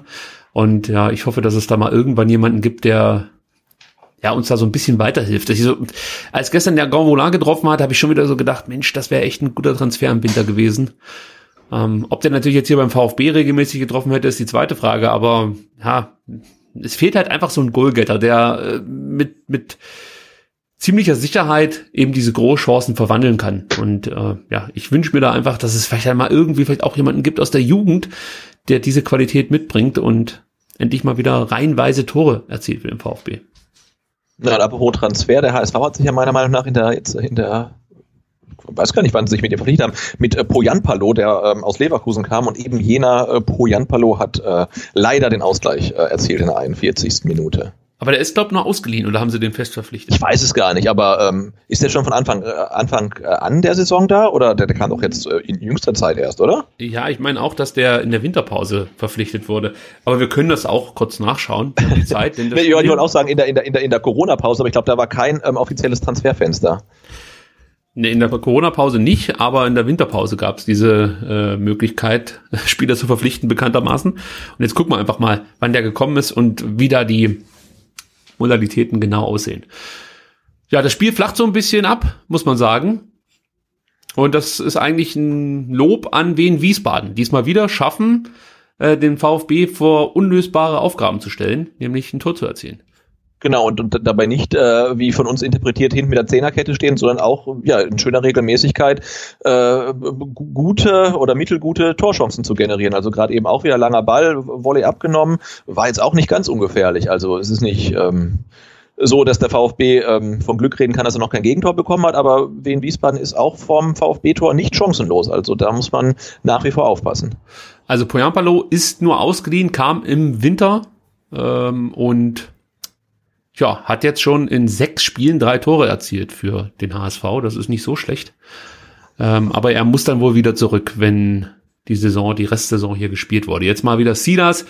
Dem gelingt aber wirklich gerade aktuell überhaupt nichts mehr. Also Ditgen nimmt ihm hier relativ leicht den Ball ab. Dann versucht er zwar noch über einen Zweikampf wieder das Ding zurückzugewinnen, aber dann war es eher Fürster, der das Ganze hier äh, für den VfB nochmal gefährlich macht. Jetzt über Castro, der schon im Strafraum ist, aber das dauert halt zu, ja, genau. Das dauert zu lange, ne? Es bietet sich auch niemand an, der dann mal, ja. wie jetzt zum Beispiel die Davi, dass, dass er ihm einfach hilft als Anspielstation etwas zu umständlich, muss man sagen. Ja, weil der, der Pass von Förster war jetzt wirklich klasse, ähm, so rechts aus dem Mittelfeld rüber, links an die Strafraumkante und Castro ist da wirklich sehr, sehr frei und da spricht aus meiner Sicht auch nichts dagegen, den Abschluss dann zu suchen, aber er wartet dann quasi, bis sein Gegenspieler kommt und dann in den Zweikampf zu gehen, ähm, das dauert dann zu lange einfach. Also was mir, was ich jetzt positiver, positiv aus dieser ersten Halbzeit mal mitnehmen möchte, ist, dass der VfB nicht allzu viele Gegenstöße zulässt von Wiesbaden. Ja, also man kriegt zwar selber auch nicht so viel gebacken, es ist jetzt nicht wahnsinnig schlecht, aber es sind aus meiner Sicht äh, sind fehlen die zwingenden Torchancen. Es gab zwar zwei Großchancen, die hat man aber nicht genutzt. Das ist das nächste Problem. Jetzt gerade eben, als ich sagen wollte, man lässt diese Tempo-Gegenstöße nicht zu, oh. gibt es dann doch die Möglichkeit. Ähm, in dem Fall für Ditgen. Aber es ist eigentlich nicht so häufig, dass Wien Wiesbaden äh, eben über Konter gefährlich wird. Also meistens müssen sie dann auch über die Außen aufbauen, versuchen es dann mit Flanken oder manchmal mit Freistößen oder Eckbällen. Äh, da gab es ja, glaube ich, einen Eckball bislang. Und äh, ansonsten hat Stuttgart das Ganze relativ souverän im Griff, aber nach vorne hin, da fehlt die Kreativität und ja auch so ein bisschen die Schnelligkeit, muss ich sagen. Genau, wer mir ganz gut gefällt, muss ich aber sagen, jetzt trotz der Aktion eben ist äh, Gonzalo Castro. Also der, finde ich, füllt die Position da als Linksverteidiger relativ gut aus. Ist ähm, offensiv häufig zu finden und ähm, fällt hinten nicht unangenehm auf. Also das ähm, spielt er wieder ganz gut. Ich weiß nicht, ob er es immer noch nicht gerne spielt, ähm, aber er macht es nach wie vor ganz ordentlich. Ja, was mir ein bisschen missfällt äh, bei Castro, ich gebe dir recht, im Großen und Ganzen macht das ganz gut, aber äh, es, es hapert so ein Stück weit an der Genauigkeit. Die normalen Pässe, die bringt er zwar an den Mann, aber seine Flanken, ja, finden äh, den Mitspieler nicht, äh, die langen Bälle kommen nicht an. Und ja, auch das Zweikampfverhalten finde ich bislang nicht so berauschend, muss ich sagen. Also ich gucke auch gerade, die Zweikampfstatistik sieht nicht allzu gut aus. Vier Zweikämpfe geführt, einen bislang gewonnen ja, also er ist mit Sicherheit nicht der Schwächste auf dem Platz, das äh, kann man so festhalten, aber ach, ich hatte mir so viel mehr von ihm erhofft, muss ich ganz ehrlich sagen, als er zum VfB kam und so wirklich brillieren konnte er bislang nur in diesem Spiel gegen Wolfsburg, meine ich, als wir 3-0 gewonnen haben. Da hat er, glaube ich, sein bestes Spiel abgeliefert für den VfB. Ja, ist noch Luft nach oben. Ja, das, das klar. Das war das, das, das Motto für fast alle. Ne? Also auch, ja gut, Silas haben wir angesprochen, er hat sich jetzt seine gelbe Karte abgeholt. Das sah schon so ein bisschen nach Frustfaul ähm, fast auch aus. Also das Foul musste nicht machen. Äh, dritte gelbe Karte in der Saison. Also bin ich mal gespannt, ob wir ihn in der zweiten Halbzeit überhaupt noch sehen. Also weil er baut ja wirklich äh, ja irgendwie rapid ab. Ne? Da, da passiert nicht mehr viel, ähm, wenn er den Ball hat, leider. Ja, Massimo wäre vielleicht ein Kandidat und ich glaube, jetzt haben wir es dann auch gleich geschafft hier in der ersten Halbzeit. Ähm Lindner hat jetzt den Ball und ich kann mir nicht vorstellen, dass man lange nachspielen wird. Denn es gibt eigentlich keinen Grund und so ist es auch. Der Schiedsrichter. Ja, hat auch keine Fall, Lust mehr. Ja. Genau, Sascha Stegemann. Pfeift zur Halbzeit. So, Sebastian, du hast ja vorhin schon gesagt, Fazit. Ähm, der VfB hat das Ganze ganz gut im Griff, aber ist nicht zwingend genug, nutzt die Chancen nicht, zu umständlich vor dem Tor. Und wenn es dann doch mal Großchancen gibt, dann versiebt sie Mario Gomez, muss man leider sagen. Ja, oder man könnte es kurz zusammenfassen, alles wie immer eigentlich. Alles wie immer. Ja, bist, wie soll ich sagen, wärst du jetzt oder bist du enttäuscht jetzt mit diesem, mit diesem Halbzeit-Zwischenstand oder sagst du, naja, dass das, dass das eine harte Nummer wird, war uns klar und so ist es jetzt halt. Ja, ich hätte mal gerne ein Spiel, wo wir vorher sagen, hey, das wird eine harte Nummer und dann führen wir einfach mal nach 20 Minuten 2-0. Ne? Das soll ja auch mal vorkommen, aber irgendwie beim VfB in dieser Saison äh, eher, eher selten. Enttäuscht, nö, bin ich nicht. Es ist ja eigentlich genauso, wie, wie man es ähm, erwartet hat. Jetzt haben wir natürlich auch das Problem, wir machen jetzt eine Halbzeit, ein Halbzeitfazit und ähm, äh, wenn ihr das hört, ist das Spiel ja schon rum und dann hat der VfB vielleicht doch noch irgendwie 6-2 gewonnen und Mario Gomez hat einen Dreierpack gemacht. Das ist ein bisschen schwierig jetzt, aber nee, ich bin nicht enttäuscht, ich bin aber auch nicht begeistert. Also, das ist eigentlich genau genauso, wie es zu erwarten war. Ja, da gebe ich dir absolut recht. Und äh, jetzt müssen wir mal gucken, wie sich das entwickelt. Ich könnte mir vorstellen, dass es jetzt hier zur Halbzeit schon erste Wechsel gibt. Also für mich ist Silas ein ganz klarer Kandidat, ähm, dass man ihn rausnimmt, weil er eigentlich so nach den ersten 20 Minuten dann wirklich gar nichts mehr gebracht hat. Auf der anderen Seite ist er halt unter Matarazzo ein Spieler gewesen, der immer für Gefahr gesorgt hat und über ihn liefen eigentlich wirklich immer die gefährlichen Aktionen. Also man könnte natürlich auch sagen, komm, ähm, wir lassen ihn noch auf dem Platz und hoffen, dass er sich irgendwann fängt, aber äh, er hat irgendwie ein Problem, sich gegen Tobias Schwede, Röcker und Ditkin, die sich dann immer wieder mit ihm beschäftigen, durchzusetzen. Also gerade der Ditkin macht das sehr, sehr gut über seine linke Seite. Äh, vielleicht wäre da Massimo, der aus meiner Sicht noch ein bisschen mehr körperliche Härte mit reinbringt, die bessere Option. Also vielleicht sehen wir da schon den ersten Wechsel. Ansonsten würde ich, glaube ich, nicht weiter wechseln. Die anderen machen das alle ganz solide. Ja, und ähm, im, im Gegensatz zu Silas finde ich, wenn der halt abbaut, dann ist das so eine Kurve, die geht immer weiter runter, ist aber zum Beispiel dann Mario Gomez jemand, dem traue ich auch zu, dass der halt, ähm, nachdem du in 20 Minuten gar nicht gesehen hast, noch ein Tor schießt. Insofern ja. gibt's da, finde ich, keinen Grund, ihn zur Halbzeit rauszunehmen. Vermutlich werden wir irgendwie dann, wenn der Spielstand so bleibt, äh, dann mal einen Wechsel sehen, dass das Al für ihn kommen wird, könnte ich mir vorstellen. Ähm, aber aktuell, ja, würde ich sagen, man könnte ähm, Massimo für Silas bringen, vielleicht sogar auch Klimowitz mal wieder eine Chance geben. Mhm. Clement, weiß ich nicht. Ähm, ja, ich weiß jetzt nicht, was willst du jetzt mit Clement? Also der hat halt äh, aus, aus meiner Sicht jetzt nicht so irgendwie so die zündende Idee bislang gezeigt im VfB-Spiel. Ist natürlich schon ein Offensivspieler, der zum Beispiel durch Freistöße und sowas gefährlich werden könnte, aber auch das konnte er ja bislang nicht zeigen. Deshalb, ich tendiere dann eher, wenn ich jetzt offensiv wirklich im Sturm was ändern wollen würde, dann wäre es wahrscheinlich schon Algadui, Klimowitz. Das sind diese zwei, das sind diese zwei Kandidaten, die ich jetzt als erste Auswechseloption sehen würde, jetzt was die Offensive an, angeht. Und dann eben für mich fast schon safe, dass Massimo eigentlich kommen muss für Waman Kituka. Müssen wir mal gucken, ob es dann von Matarazzo auch so gesehen wird. Und währenddem sich die Spieler jetzt hier gerade äh, eine wohlverdiente Pause gönnen, Sebastian, können wir ja einfach mal gucken, was sonst noch so passiert ist in der Welt des VfB Stuttgart. Und da gab es ja schon so ein paar Sachen. Zum Beispiel der äh, von uns sehr geschätzte Maxim Abuja hat sich schwer verletzt. Und zwar mhm. einen Achillessehnenriss hat er sich zugezogen.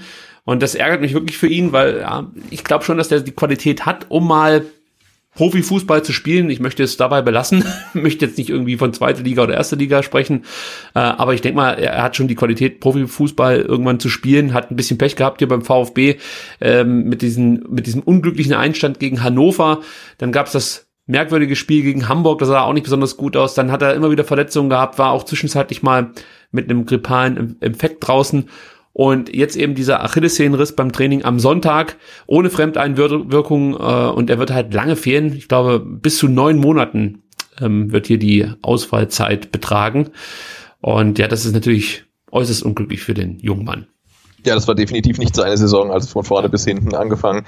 Ähm, mit der roten Karte im ersten Spiel, äh, bis hin jetzt zu dieser wirklich sehr, sehr schweren Verletzung. Ähm, da kann man nur gute Besserung wünschen und das wird ja relativ lange dauern, bis wir ihn äh, wieder ähm, auf dem Platz sehen, dann hoffentlich in der, in der ersten Liga, bis er dann wieder genesen ist. Ähm, ja, aber boah, ganz schwierige Saison für so einen jungen Kerl.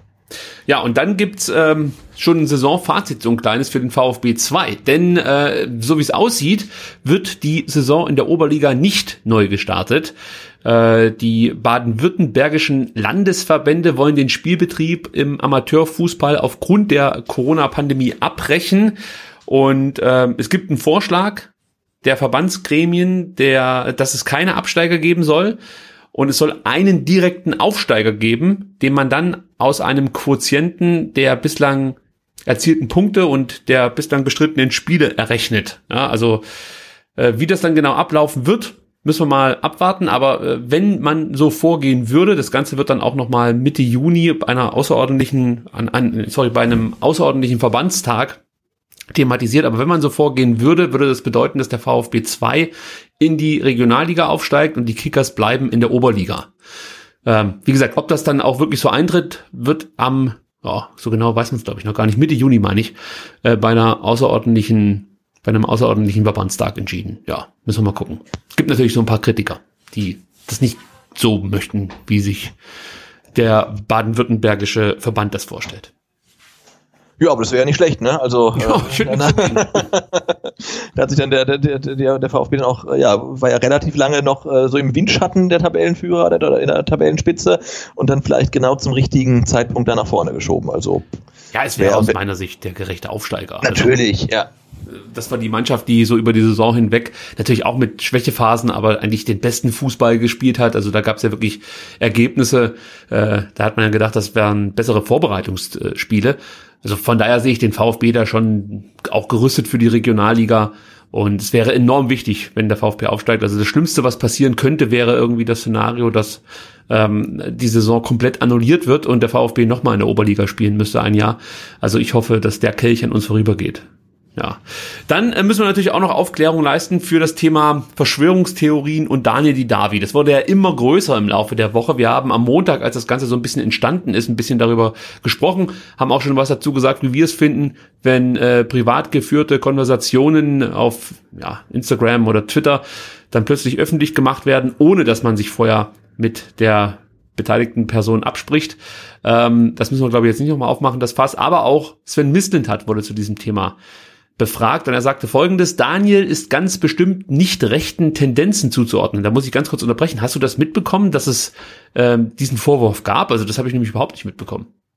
Äh, nee, aber das ist ja meiner Meinung nach so klassische Kommunikationsschule. Man antwortet ähm, auf eine Frage oder auf einen Vorwurf, äh, auf eine Frage, die nie gestellt wurde, einen Vorwurf, der eigentlich nie getätigt wurde. Also das hat ja niemand gesagt. Ne? Also da werden ja wieder Sachen miteinander vermischt. Äh, da, da war die eine Diskussion vermutlich diese ähm, Demonstration auf dem Vasen, wo ja. dann sich so eine Melange aus äh, Verschwörungstheoretikern, Impfgegnern, äh, rechten, äh, harten Neonazis und ganz normalen Leuten zusammenfindet. Das ist die eine Sache. Und ähm, dann wurde halt nur gesagt, dass das, was die Daniel, Daniel Didavi auf seinem Instagram-Account gemacht hat, äh, mit den Zahlen nicht unbedingt so ganz ähm, korrekt war und dass das eine Ecke ist, in der man eigentlich keinen Spieler des VfBs sehen möchte. Aber es hat doch niemand gesagt, dass ihm irgendwelche rechten Tendenzen angedichtet werden. Das ist ja auch völlig absurd eigentlich. Ähm, ja, aber man kann das mal dementieren. Aber wie gesagt, ich, meiner Meinung nach gab es diesen Vorwurf nie. Ja, also ich lese das Zitat trotzdem komplett vor. Daniel ist ganz bestimmt nicht rechten Tendenzen zuzuordnen. Es wäre absolut lächerlich, das anzunehmen, nur weil eine Aussage von ihm vielleicht anders interpretiert wurde und er sich unglücklich ausgedrückt hat. Zweitens finde ich es sehr grenzwertig, was auf Twitter passiert. Es wird überhaupt nicht differenziert, was Daniel wirklich geschrieben hat. Und dem schließe ich mich so ein Stück weit an. Also wir haben ja darüber gesprochen, dass er sich da natürlich auch schon bewusst sein muss, dass er viele junge Fans hat und vielleicht auch den einen oder anderen Unentschlossenen, was das Thema äh, Corona-Maßnahmen angeht und so. Und er hat da schon auch eine gewisse Verantwortung. Aber äh, dennoch finde ich, das, was er sagt, dass, dass, dass darüber manchmal ein Stück weit zu hart geurteilt wird. So möchte ich es mal ausdrücken. Also ich finde es okay, wenn er diese Meinung vertritt. Also ich, ich kann ihm ja jetzt nicht diese Meinung absprechen, wenn er die hat. Aber ich finde es halt nicht okay, wenn er das dann ähm, über seine sozialen Medienkanäle macht. Also da finde ich, weiß ich nicht, ob das sein muss als Profifußballer, dass man dann äh, ja seine, seine, seine, seine Bedenken über diese Plattform äußert. Also ja, ich, ich nee, und weil er äußert sich ja über seine Plattform, kriegt er halt wahnsinnig viel Gegenwind ähm, und beschwert sich dann quasi. Ne? Also muss man sagen, jeder kann seine Meinung äußern, aber wenn es halt vielen Leuten nicht gefällt, dann werden sie sich auch dementsprechend äußern. Und ich finde, damit musst du leben. Und wenn du halt mit, mit sowas auf Instagram dann daherkommst, dann ja, musst du halt damit rechnen, äh, dass es in der Öffentlichkeit gelesen wird und dass sich die Öffentlichkeit auch äußert. Und äh, ja. dann hat er auf der einen Seite vermutlich relativ viel Zuspruch auf Instagram und auf der anderen Seite vermutlich ziemlich viel Gegenwind auf Twitter bekommen.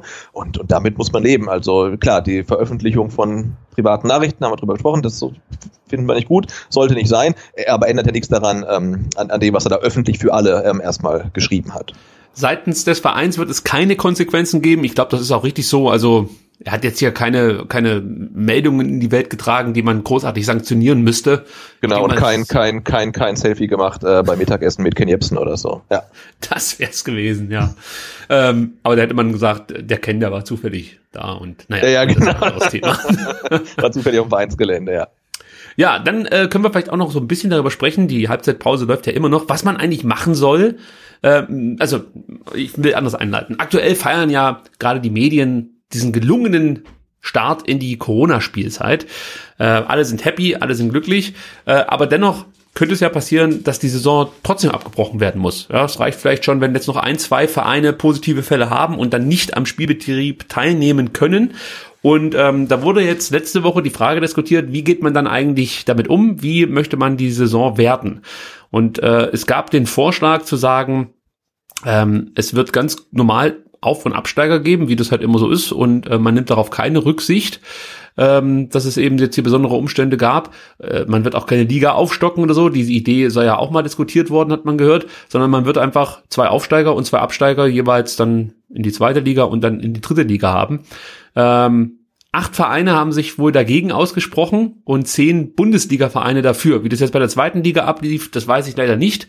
Aber ja, wie siehst du es denn? Also wie sollte man diese Saison werten? Sollte sie vorzeitig beendet werden müssen?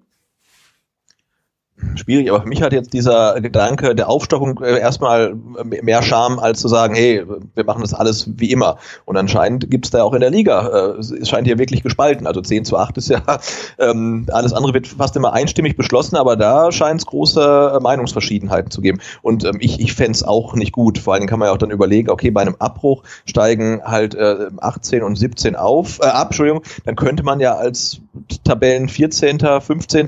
Ähm, auch mal überlegen, zeigen. Also ist kein, keine Unterstellung, ähm, aber ob so ein Abbruch halt wirklich so wahnsinnig schlimm wäre. Ähm, also ich kann mich damit auch nicht so ganz anfreunden. Ja, also die DFL möchte wohl diese Aufstockung nicht. Also das geht von der DFL aus. Und bei den Bundesliga-Vereinen kann ich mir natürlich schon auch denken, dass, dass man sich überlegt, jetzt gerade die letzten zwei, äh, ja, schon ein bisschen unfair, unfair, wenn wir rein von den Spieltagen noch die Möglichkeit hätten, den Abstieg zu verhindern und dann wird einfach entschieden, nö, er steigt jetzt ab. Und dabei kommen vielleicht erst noch die Spiele, die wir jetzt so als, als äh, unsere Spiele, die wir jetzt unbedingt gewinnen müssen, außer Korn haben oder so. Also ich finde es schon ein bisschen merkwürdig, wenn man sagt, wir, wir werten jetzt die Saison einfach so, wie sie ist. Ähm, auf der anderen Seite, was willst du sonst machen? Also du kannst aufstocken, das ist die einzige Möglichkeit, sehe ich. Und das wäre für mich, wie du es ja schon gesagt hast, auch die charmanteste Möglichkeit, zu sagen, okay, wir gehen auf 20 äh, Vereine in der ersten und zweiten Liga. Ja, genau, aus DFL-Sicht kann man natürlich sagen, okay, wenn es keine Absteiger gibt, ähm, das entwertet natürlich auch so ein bisschen den Stellenwert ähm, der, der, der, der Liga. Aufsteiger. Ja, ja, genau. Sagen, da gibt's halt nur Aufsteiger. Zwei aus der zweiten Liga und vier aus äh, den Regionalligen. Genau, aber das wird ja für äh, die, halt Quatsch, dritte Liga gibt's ja dann. aber das würde ja dann für die Bundesliga quasi bedeuten, es gibt keinen Abstiegskampf. Ne? Das ist natürlich schon so ein Stück weit, was die Liga auch ausmacht. Insofern kann ich dann verstehen, dass man sagt, wir wollen aber einen Abstiegskampf und wenn niemand absteigt, dann ist jetzt ne, Paderborn, Düsseldorf ist dann noch uninteressanter, weil da geht's um gar nichts mehr. Äh, kann ja, Moment, Moment, diese Option gibt's ja nur, wenn die Saison vorzeitig beendet wird. Also Ach so meinst du jetzt? Okay, ja, ja, okay, okay. Ja. Also den Abstiegskampf gäbe es so oder so nicht, weil eben die Saison dann vorzeitig beendet werden würde. Ja. Und jetzt hast du halt äh, eigentlich das Szenario, dass du ja jedes Spiel so werten oder so angehen musst, als wäre es wirklich das letzte, weil du weißt ja nicht, ob wir den kommenden Spieltag erleben werden. Genau, so, so wie es Fabian Breto auch gesagt hat, was dann irgendwie so in, in, in Corona-Zeiten so ein bisschen als Headline ein bisschen ungut da steht, irgendwie jedes Spiel so spielen, als wäre das das letzte, aber er hat natürlich, ähm, ist dann unglücklich ausgedrückt ohne Kontext, aber er hat natürlich recht. Ähm, der VfB muss jetzt gucken, dass er halt immer auf zwei steht, ne? Ähm, genau. Oder auf eins und hier auf drei abrutscht, weil man weiß eigentlich nicht, was passiert, äh, wenn jetzt auf einmal fünf Mannschaften sagen, oh, wir haben positive Corona-Fälle, wir gehen in Quarantäne und irgendjemand kommt dann auf die Idee, dass es doch ganz vernünftig wäre, die Saison abzubrechen, dann tust du gut daran, ähm, auf einem Aufstieg, äh, Aufstiegs- oder Nicht-Abstiegsplatz zu stehen. Und insofern, äh, ja, ist jetzt jedes Spiel ein Endspiel. Und ähm, so wie ein Finale oder wie ein Halbfinale sah das jetzt in Wien Wiesbaden noch nicht unbedingt aus. Nee, also ich finde es halt vor allem wichtig, bevor du diese Spiele jetzt gehst, dass du weißt, wie das Ganze für dich enden kann. Weil, ähm, ja, also es ist halt einfach schwierig jetzt. Also pff, unter Umständen wird die Saison, weiß nicht, am Mittwoch beendet und äh, wie sieht man das dann eigentlich in Dresden, die jetzt diesen Spiel ja, ja. gar nicht mitmachen konnten und auch so ein Stück weit den Anschluss verloren haben, dadurch, dass der KSC gewonnen hat. Also äh, es ist eine sehr schwierige Situation. Also ich finde schon, dass man das jetzt zeitnah klären sollte, wie man damit umgeht, sollte die Saison abgebrochen werden. Und ich bin ganz bei dir. Ich würde es begrüßen, wenn man, wenn man äh, die Liga aufstockt, also die erste und die zweite Liga sehr gerne. Ja. ja. Und apropos zeitnahe Lösung, es geht gleich weiter und ich muss ganz kurz äh, Halbzeitpause machen. Ich bin ähm, so, sofort wieder da. Gut, dann werde ich erstmal gucken, ob sich was in Sachen Aufstellung tut. Also, ähm, also an der Stelle kann ich euch noch ganz kurz erzählen, das ist jetzt hier wirklich anstrengender, als ich mir das vorgestellt habe, denn äh, ich habe mir das hier, mein Setup schön aufgebaut mit zwei Monitoren. Einmal äh, läuft auf einem Monitor das Spiel und auf dem anderen Monitor habe ich ganz viele Statistiken, die hier ganze Zeit reinflattern. Aber ähm, das muss ich mir, glaube ich, bis zum nächsten Spiel noch etwas anders konfigurieren. Das sind zu viele Infos auf der linken Seite und äh, darunter leiden die Infos auf der rechten Seite. Auf der rechten Seite läuft übrigens das Spiel. Wenn ich das richtig sehe, gab es keine Wechsel zur Halbzeit. Silas ist weiterhin auf dem Platz. Ähm, ja, vielleicht hat er die richtige Ansage bekommen von Pellegrino Matarazzo und kann jetzt endlich mal seine Qualitäten hier aufs Feld bringen.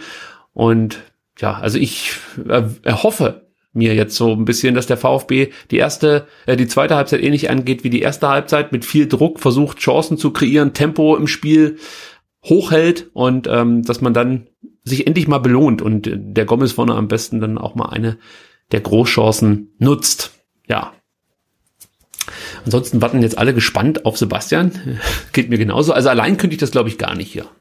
Deswegen vielleicht auch Hochachtung an der Stelle mal für die ganzen Herrschaften, die regelmäßig Spiele kommentieren. Wobei man dazu sagen muss, die machen das ja auch nicht dann einfach, äh, äh weiß ich nicht, äh, direkt zum ersten Mal dann bei einem ersten oder zweiten Bundesligaspiel, sondern die üben das Ganze vermute ich jetzt auch mal bei dann eher unterklassigen Spielen. Und für mich und auch für den Sebastian ist das ja eine Premiere. Wir sitzen zum ersten Mal zusammen und schauen Fußball und versuchen dazu irgendwas Vernünftiges zu sagen. Ja, und wenn wir dann noch zusammensitzen würden, aber das tun wir ja nicht, sondern wir gucken dann noch irgendwie mit eventuell leichter Zeitversetzung. Ähm, aber ich finde, bislang hat das ganz gut funktioniert. Ich hatte in der Halbzeit auch mal auf Twitter rumgefragt, wie so, wir versuchen ja so eine interaktive Re-Live-Show zu sein. Und ich hatte auf Twitter mal gefragt, wie so das Halbzeitfazit unserer ähm, Hörer ähm, ausfällt. Und äh, denen, denen geht so ein bisschen ähm, wie uns. Also okay. äh, ja, wenig Tempo, zu viel Ballgeschiebe, Abschlussschwäche. Ähm, dann explizit äh, nicht gelobt werden ähm, Philipp Förster und Mario Gomez. Ähm, Chancenverwertung, Chancenverwertung. Mh, hm, ja, also man, man ist noch nicht so ganz zufrieden. Das Überraschende ist ja, dass Philipp Förster gar nicht so wenig Ballkontakte bislang hatte, also relativ gut im Spiel ist eigentlich. Also das fällt mir persönlich jetzt auch nicht so sehr auf, aber die Statistiken sagen das zumindest. Dazu ist er relativ erfolgreich, wenn er dann mal ein Dribbling versucht. Also auch da sprechen die Daten für ihn. Er hat bislang viele Zweikämpfe gewonnen, acht geführt, sechs gewonnen. Also das ist auch eine gute Quote und für seine Verhältnisse Sieben Ballverluste ist im Endeffekt nichts. Ist auch wirklich nicht viel. Also im Vergleich zu den anderen, zu den Mitspielern, die alle, oder von den Offensiven, die meisten 10, 12 haben. Jetzt kommt Daniel Didavi mal mit einem Dribbling, dafür aber mit einem schlechten Abschluss. Also irgendwas. Ja, aber, ja gut, schlecht unter Abschluss. Man hat fast die ganze äh, Wiesbadener Defensive im Alleingang ausgetanzt, ähm, aber dann, ja, wurde er dann gegen Ende noch gestoppt zeigt ja auch, mit wem man es da so tun hat, ohne jetzt den Wien Wiesbaden dann da irgendwie äh, was Böses zu wollen oder so. Aber man muss es halt einfach so sehen. Die sind letzte Saison wirklich glücklich aufgestiegen. Also das, das war der absolute Underdog im Relegationsspiel. Ich meine, gegen Ingolstadt war das Ganze, die mhm. Relegation. Mhm.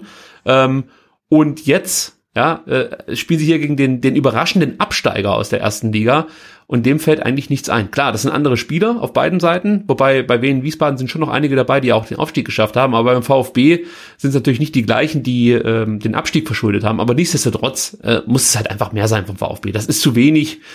Oh, Wataru Endo geht da beherzt zu Werke und krätscht den Ditgen um. Aber er hat vor dem Ball gespielt. Das stimmt. Und der Ditgen also per, per personelle Wechsel, personelle Wechsel gab es keine, aber ich habe gesehen, ähm, Silas jetzt äh, mit Kurzarm. Also hat das Longsleeve unterm Trikot ausgezogen, jetzt wird's ernst. Jetzt wird's Der ernst. ist jetzt warm. Ich habe mal geschaut, äh, wer die meisten Ballkontakte hat beim VfB. Das ist wieder mal Gonzalo Castro, der ähm, eine wichtige Rolle spielt. Dann kommt Nathaniel Phillips, Mark Oliver Kempf. Gut, das ist so zu erwarten, dass die Abwehrspieler äh, von hinten aufbauen, viele Ballkontakte haben. Und ähm, wie gesagt, der Philipp Förster mit seinen 37 Ballkontakten ist da eigentlich ganz gut dabei. Ja, also er ist mir jetzt nicht so sehr aufgefallen, aber ich würde jetzt auch sagen, er ist nicht bislang einer der Schwächsten oder so. Also, ja. Ganz okay. Nee, und ich, wenn, wenn Philipp Förster nicht großartig auffällt, ist es ja nicht unbedingt ein schlechtes Zeichen, aber ich fand jetzt heute auch, ähm, er ist mir auch nicht negativ aufgefallen. Ich fand das war heute bislang eine ganz solide Leistung. Dieser eine Pass darüber auf Castro, den fand ich stark. Ähm, und auch ansonsten, ja, sah das doch, sah das doch ganz gut aus. Es war übrigens der Spieler, also ähm, Philipp Förster, der die meisten Dribblings versucht hat beim VfB. Drei und davon waren zwei erfolgreich. Also ähm, wie gesagt, also wir müssen wahrscheinlich ja. Philipp Förster jetzt so ein bisschen mehr auf dem Schirm haben. Ähm, weil ich hätte ihn wahrscheinlich jetzt ohne diese Statistiken auch erstmal kritisiert. Aber er macht seinen Job eigentlich ganz ordentlich.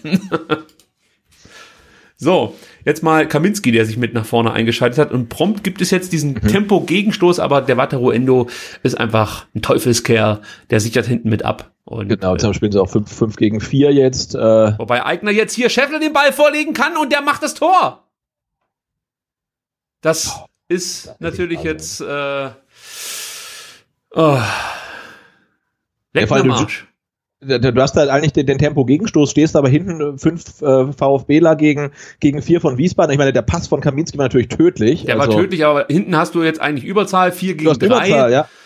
Jetzt spielt Eigner den Pass auf Ditkin, das war gut gemacht, der sich von hinten mit einschaltet, dann geht keiner auf Ditkin.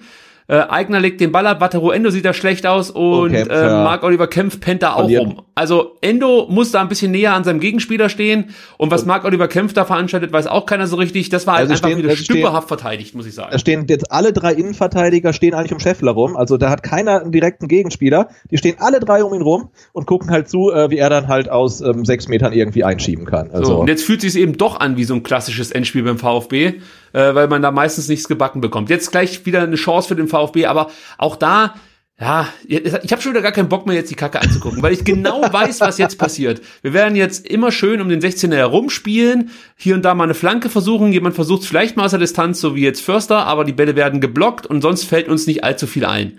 Und irgendwann wird das Ganze noch bestraft und wir kriegen wahrscheinlich das zweite Tor. Also äh, ich male jetzt natürlich den Teufel an die Wand, ist ganz klar, aber genauso, wie es jetzt gelaufen ist, war eigentlich unsere Befürchtung in der ersten Halbzeit. Ja? Der VfB macht das Spiel, macht aber nicht seine Tore, hat zwei Großchancen und der Scheffler, der weiß halt einfach, wo die Bude steht und hat jetzt sein 16. Saisontor erzielt, ist damit auf Platz zwei hinter deinem Florian, ich, ich sag absichtlich deinem. Weil, äh, und sagst du absichtlich auch, auch, auch Florian statt Fabian. Fabian, natürlich.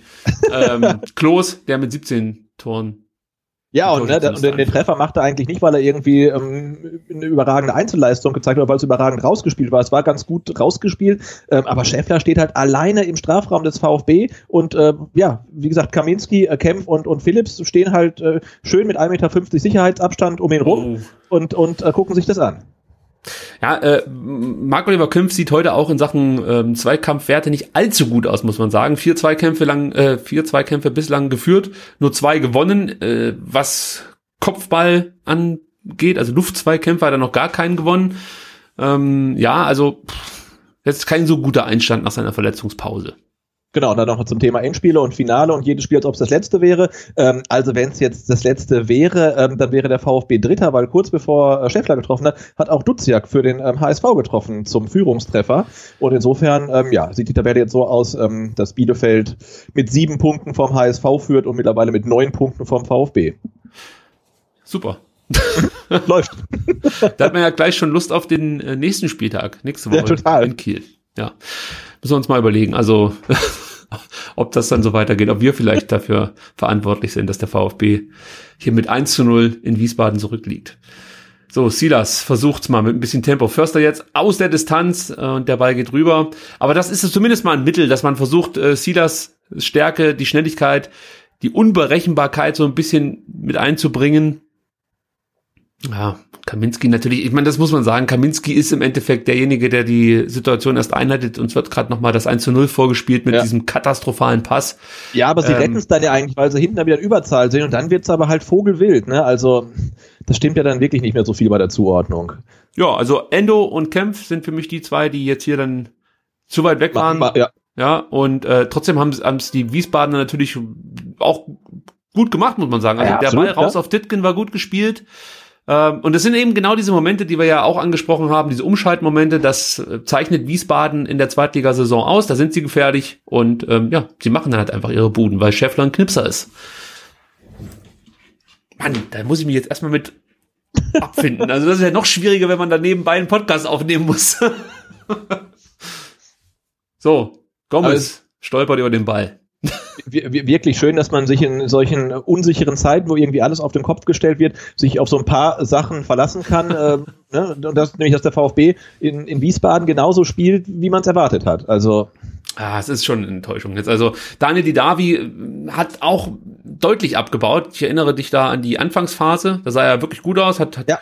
äh, immer wieder für Gefahr gesorgt, hat mit die meisten Beikontakte gehabt. Also auch ihm scheint die ähm, weiß nicht, ob es die Hitze ist, die ihm zusetzt oder ob es äh, die fehlende, äh, äh, die, die, das fehlende Mannschaftstraining ist. Das kann man natürlich jetzt auch nicht 100% sagen und das kann viele Gründe haben, aber ja, es ist zu wenig, dabei bleibe ich. Sollte man jetzt mal wechseln, Sebastian? 55 Minuten, wir haben noch fünf ah ja, auf jeden Fall. Spieler, die wir reinbringen können. Und vielleicht wäre da jetzt so langsam aber sicher mal der richtige Moment, um in Sachen ja, Offensive Fall, nachzulegen. Weil es hat sich ja dann tatsächlich mit der Halbzeitpause auch nicht so viel getan im Stuttgarter Spiel. Ne? Also ich sehe jetzt keine, keine großartige Veränderung. Ähm, da wäre so ein frischer Impuls wäre mal gut. Silas jetzt über Förster, das ist so das Pärchen, das sich gefunden hat. Die Davi lupft den Ball rein auf Gomez, das ist aber wieder so eine Flanke gewesen, die wir nicht so gerne sehen wollen, so ein Chipball, mit dem der Stürmer nicht allzu viel anfangen kann. Der legt dann zwar ab auf Gonzales, das macht er gut, der Mario Gomez, dass er da überhaupt noch rankommt, echt gut. Ja. Und, und, auch den kannst du aufs Tor bringen, ne? Also. Ja, der wurde abgefälscht. Da war, da war noch einer dran, aber der wäre auch so drüber gegangen, ne? Aber ich denke, ja. wir, wir haben halt Chancen, auch wenn halt irgendein VfB-Spieler aus 16 Meter zum Schuss kommt. Der Ball darf ja auch mal aufs Tor gehen. Ja, die Ecken bringen auch relativ wenig ein. Jetzt vielleicht noch Förster, der es wieder versucht aus der Distanz. Ja, das, das ist wenig vielversprechend bislang. Ja. Eieieiei. Ja, ich meine, du, Philipp Förster wahrscheinlich Unrecht, aber sieht bei ihm alles mal so ein bisschen halbherzig halt aus, ne? Also so, der, dieser letzte Punch fehlt halt einfach dann auch beim Abschluss. Silas jetzt mit einem Schuss, den hätte selbst ich, äh, so, also, nee, komm, ich sag's gar nicht. Ich, ich, ich merke jetzt schon wieder, ich steigere mich so ein bisschen rein und das ist wahrscheinlich das Gute, dass ich kein Mikrofon vor mir habe, wenn ich, wenn ich Spiele live gucke. Der VfB wird jetzt wechseln, der Joker kommt. Ja, doppelt gleich, ja. Genau, Hamadi Al-Gadoui und Pascal Stenzel. Äh, ich gehe davon aus, dass Silas äh, das Spielfeld verlassen wird. Und äh, bei dem zweiten könnte ich mir vielleicht vorstellen, dass es Marcin Kaminski ist, nicht wegen ja. seinem Fehlpass, sondern ja, er hat ja auch eine Kreuzbandverletzung hinter sich. Ja, da muss ja nicht gleich 90 Minuten dann spielen. Ja. Ähm, da wird man vermutlich dann ein bisschen umstellen. Ja, das, das, das dann wieder Viererkette normal spielen. So, die Davi dreht sich zweimal um sich selber. Dann weiß oh, das war nicht so schlecht der Ball war nicht so schlecht von Förster in die Tiefe zu Silas, der ist auch noch gut, aber jetzt äh, ja, wird mein, leider doch nichts draus. Wiesbaden zeigt halt genau das, was du machen musst, um irgendwie, äh, ja, sag mal, jetzt qualitativ bessere Gegner zu schlagen, nämlich die Grundtugenden, wie es so schön heißt, einfach beherzigen. Sie spielen hart, aber dennoch, sag mal, soweit fair. Und äh, damit haben die Stuttgarter schon immer Probleme gehabt in der ja. Saison. Genau, wobei es halt einfach für, für den VfB ein Armutszeugnis ist, äh, wenn es reicht, äh, ne, hart äh, zu spielen ähm, und die Grundtugenden zu zeigen und dann hat man eigentlich schon ähm, einen schweren Stand. Also das, das ist einfach zu wenig gegen ne, Wien Wiesbaden. Also Silas muss ja aufpassen. Sorry, ja. dass ich da kurz reinrede, äh, aber das war jetzt wieder ein unnötiger Tritt gegen einen Gegenspieler und wir sehen da jetzt Stenzel kommt für eine Phillips. Phillips, okay. Mhm. Und al Wen ersetzt al Das ist jetzt die große Frage. Ich tippe auf Silas. Ja, der, den Es ist Gomez. Der geht. Oh, okay. Interessant. Ha, guck mal einer an. Mario Gomez mit der schönsten Frisur seiner Karriere. Ja, was ist denn da passiert eigentlich? ja. Hat zu, zu, Hause Friseur gespielt, hat das Kind dann irgendwie die, die Schere bekommen. Ich glaube, der ja, Mario Gomez wollte einfach mit der Frisur sich der Saisonleistung des VfB Stuttgart anpassen. also. Hat geklappt, heute zumindest. So, also jetzt muss mal was passieren. Äh, anders ja. kann man es, glaube ich, nicht sagen. Der VfB muss dieses Pomadige aufgeben und endlich mal zeigen, dass man gerne aufsteigen würde, möglichst dann auch 2020. Denn ähm, das ist bislang ein sehr trostloser Auftritt, bis auf die ersten 10, 15 Minuten. Ansonsten konnten wir also bislang wenig sehen vom VfB Stuttgart, vom großen, selbsternannten Favoriten auf den Aufstieg. Mhm. Ja, das ist echt äh, bislang enttäuschend. Also nicht nur nicht nur das Ergebnis, sondern auch dann die die die, die Leistung, die einfach nach 15 Minuten ja, konstant, aber schleich und schleichend irgendwie äh, immer weiter runterging und sie tun sich halt schwer, äh, jetzt irgendwie da den Schalter umzulegen und einfach mal ein bisschen mehr äh, Druck aufzubauen.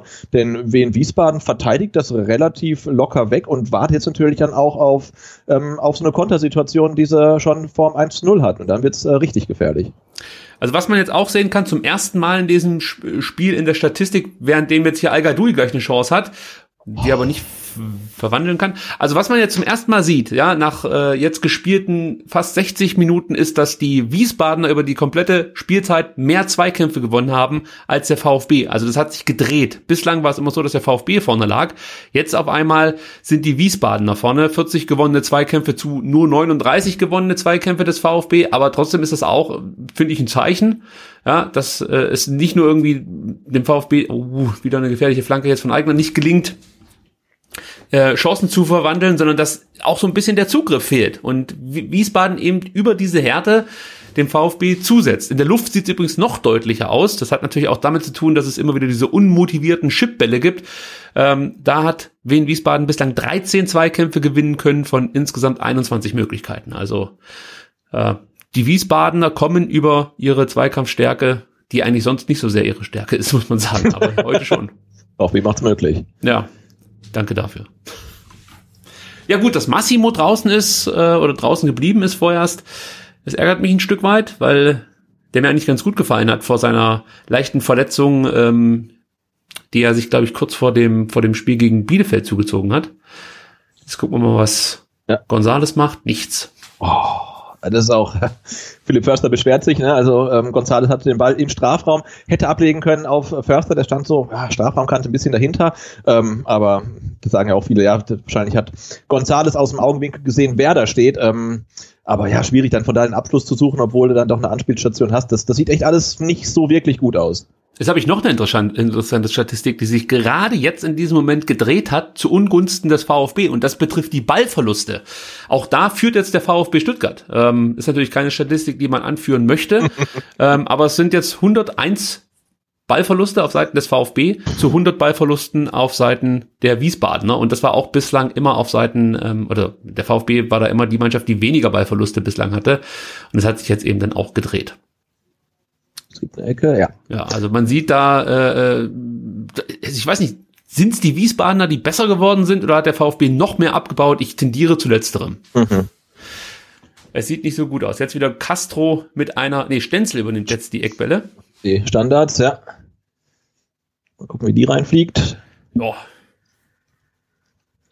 Also, was ja viele kritisiert haben unter Tim Walter, dass er die während er mit Stenzel nochmal einen Ball reinbringt. Und natürlich, das ist wieder so eine typische Aktion gewesen ja. beim VfB. Stenzel bringt den Ball rein auf einen gut positionierten Kämpf, der abschließt und, glaube ich, dann äh, Lindner anschießt.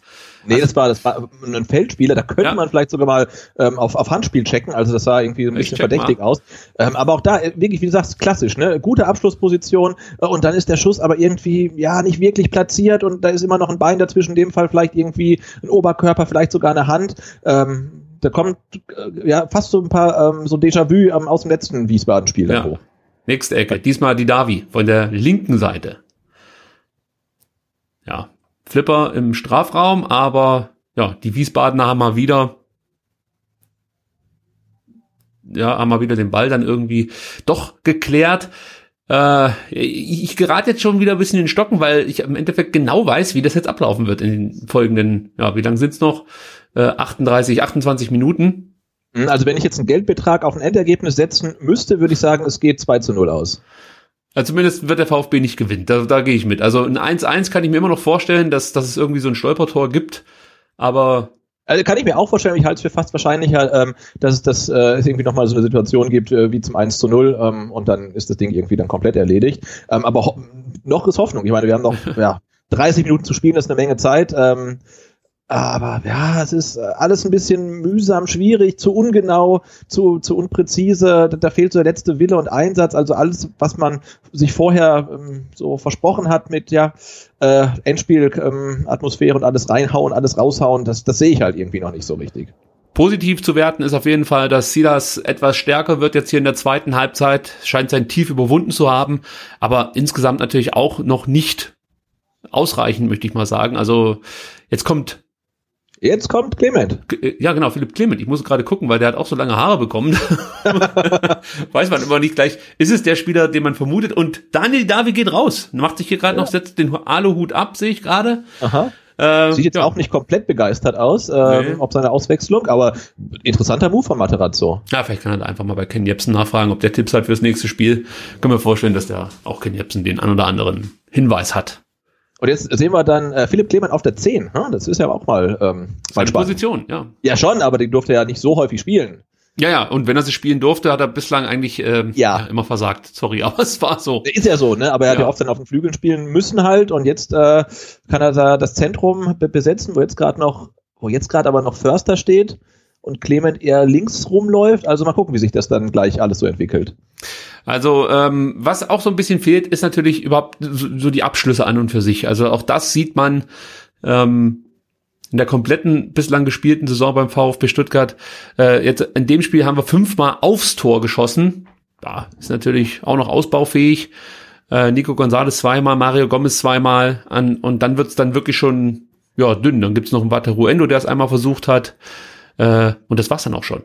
Ja, mehr kam da nicht. Und von den Wiesbadenern auf der anderen Seite waren es immerhin drei Schüsse aufs Tor. Ja, und ähm, einer war drin. Das ist jetzt hier gerade der große Unterschied. Mhm. Ja, was fällt den Stuttgartern ein? al ist gar nicht so im Sturmzentrum verankert, wie ich das eigentlich dachte. Der schwört ja, ja. immer so um den 16er herum. Und Nico Gonzales ist eher derjenige, der äh, sich jetzt als Strafraumstürmer versucht. Genau, aber eigentlich war es ein 1 zu 1 Wechsel, äh, Gomez ähm, Al Gadoui, aber ja, jetzt ist ähm, González ganz äh, vorne drin. Und äh, ja, irgendwie hast du gerade gesagt, Al-Gadoui schleppt die Bälle eher so ein bisschen ähm, an der Strafraumkante vorbei. Und jetzt haben wir tatsächlich, wenn man so aufs Spielgeschehen drauf guckt, äh, das klassische ähm, 21 Mal in einer Hälfte, jetzt sind alle äh, in, der, in der rechten Hälfte. Das macht natürlich den Raum noch viel enger. Ähm, und jetzt wird es vermutlich ganz, ganz zäh werden. Ne? Viel Ja, Ball es- rumgeschiebe. Ja, jetzt braucht's halt wirklich auch ein bisschen Glück. Es ist halt, es ist halt einfach so, ähm, der VfB scheint's mit Ideen nicht hinzubekommen und die Qualität kriegen sie auch nicht richtig auf den Platz. Also braucht's jetzt ein bisschen Glück, vielleicht mal ein, weiß ich nicht, ein Elfmeter, ein guter Freistoß oder eine gute Freistoßposition oder eben so ein Fehlpass hier. Ja. Aber dann auch viel zu überhastet von Gonzalo Castro, der den Ball wirklich in verheißungsvoller Position von einem Wiesbadener serviert, serviert bekommt und dann viel zu überhastet versucht, den Ball irgendwie in den Strafraum zu bringen. Ha. Jetzt Philipp Clement. Versucht mit einem Dribbling, rutscht Ja, dann aus Und scheitert, ach, und kriegt noch das, das Stürmerfoul. ja, und fault dabei dann auch noch seinen Ja. Gegenspieler. Philipp, äh, für, äh, Philipp Clemens Saison eigentlich hier in, in zwei Sekunden nochmal vorgespielt.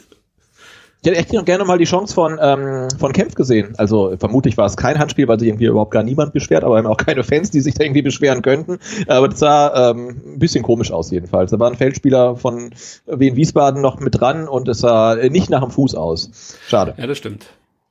Stenzel macht einen ganz guten Eindruck hier in den ersten Minuten, seitdem er auf dem Platz ist, über die rechte Seite kommt. Das gefällt mir ganz gut.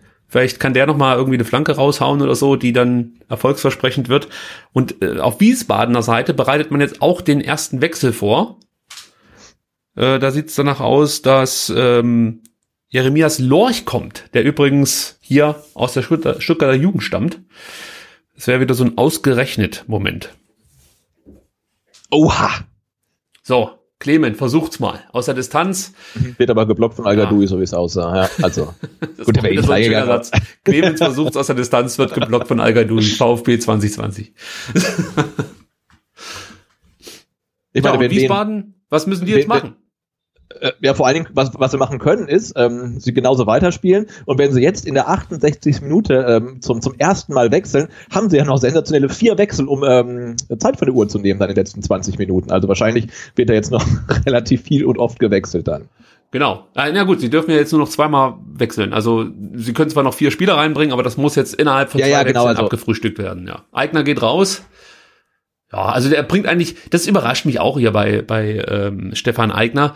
Ähm, ein Spieler, den ich, sage ich schon mal, nicht besonders mag, aber der dann doch immer wieder diese berühmt-berüchtigten Grundtugenden auf den Platz bringt, immer unangenehm ist und ähm, das, das, das reicht hier in dieser zweiten Liga aus, um semi-erfolgreich zu sein, möchte ich mal so sagen. Also Eigner ist genau der Typ Spieler, den so eine Mannschaft wie Wien Wiesbaden braucht, um eben die Klasse zu halten.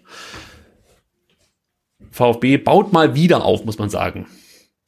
Aber ja, wirklich erfolgsversprechend ist es bislang nicht. Jetzt versucht Förster mal mit einer unmotivierten Flanke auf Philipp Clement, der legt auf Wataru Endo, der aus der Distanz abzieht, den Ball aber noch nicht mal Richtung Tor bringt. Aber es war eine der gefährlicheren Flanken, die wir heute gesehen haben, sein Torschuss. Also auch sowas kann ja mal, kann ja mal reingehen. Ne? Ein Torschuss, der dann einfach ähm, an der 5-Meter-Linie landet und dann hat jemand mal seinen Fuß dann dazwischen. Aber ja, Meine Hoffnung war wirklich, dass ich heute vier, fünf Mal äh, unsere Tormusik spielen Ja. kann. Ja? Und äh, einfach so ein geiles Spiel miterleben kann und nach dem Spiel zu dir sage, Sebastian, weißt du was? So, so kann ich die Corona-Spiele ertragen. Mit dir zusammen gucke ich mir das Ding an, äh, kann ab und zu ja auch meine Tormelodie ähm, auf den Knopf drücken und wir freuen uns, dass wir Brohim hören. Aber jetzt ist es ja mindestens genauso schlimm wie die, die bislang gespielte Saison. Und, ich wollte gerade sagen, äh, jetzt äh, so ähm, die, die, die Erfahrung, die man jetzt, äh, diese User Experience, die man jetzt beim Gucken des Spiels hat, die ist ja unabhängig von Corona jetzt einfach furchtbar. Ne? Also äh, völlig egal, ob da jetzt Zuschauer sind oder nicht, das, das, das macht einfach keinen Spaß. Also ähm, Der Ball war im Aus aus meiner Ja. Sicht, aber das hätte ich jetzt auch so gesehen.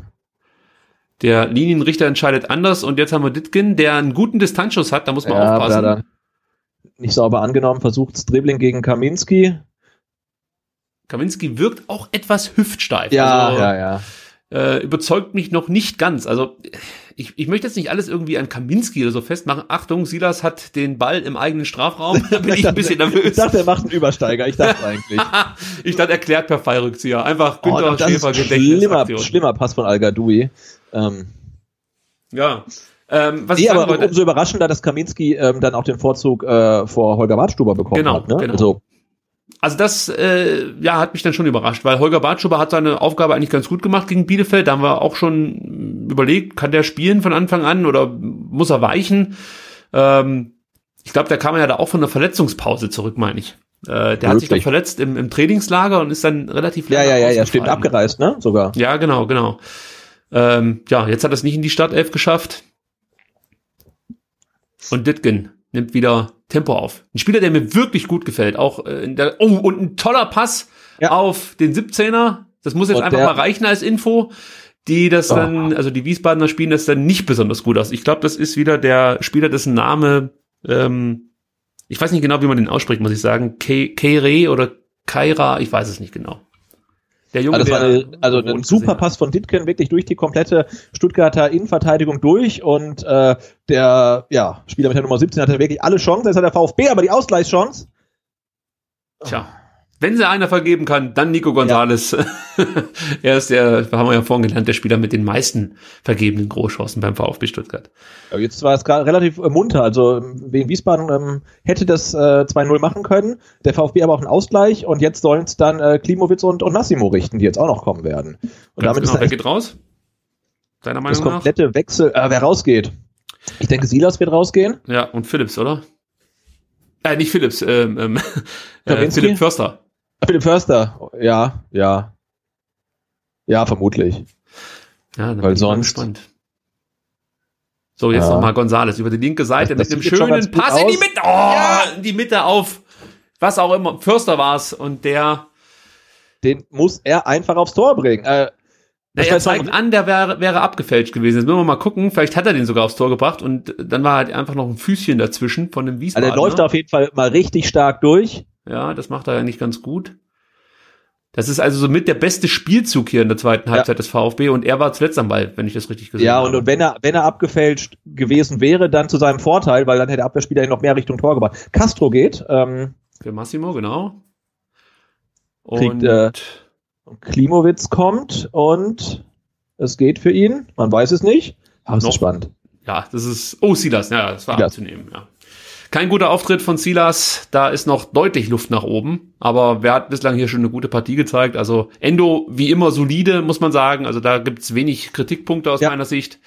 Aber klar, aber, Aber, auch ja. nur solide. Ne? Also offensiv ähm, ist da ähm, ja nur noch Luft nach oben. Also in der Defensive steht er gut, ähm, Spielaufbau auch gut. Ähm, aber klar, jetzt ähm, ein Mangala hätte vielleicht noch ein paar mehr Impulse nach vorne bringen können. Aber ja, bei einem Spiel wie heute, also da ist Endo sicherlich der Letzte, über den man sich beschweren kann. Ähm, aber klar, er ist da im, zieht seine Fäden im defensiven Mittelfeld äh, und nach vorne kommt er aber nicht allzu viel. Ja, also das. Aber das alles wird- gut. Also, Ja, das also alles gut, soweit es halt gut sein kann, wenn man äh, 0-1 zurückliegt äh, in Wiesbaden. Ansonsten vielleicht auch noch eine interessante Statistik, die ich gerade gefunden habe. Sascha Mockenhaupt, der Innenverteidiger bei Wien Wiesbaden, hat inzwischen elf Aktionen hinten geklärt. Das ist auch eine Ansage. Also äh, richtig toller Wert von ihm. Auch vier geblockte Schüsse, zwei abgefangene Bälle. Der macht eine richtig starke Part- Partie aus meiner Sicht. Ähm, jetzt versucht nochmal Förster über die rechte Seite. Gonzales versucht es mit einer Flanke. Ja, man kann sich natürlich so ein Stück weit drauf einstellen, was da vom VfB Ja. kommt. Das sind dann meistens diese Flanken so am Rande des 16ers, die, die auf den zweiten Pfosten gehen. Aber das kannst du eigentlich ganz, ganz gut verteidigen, glaube ich.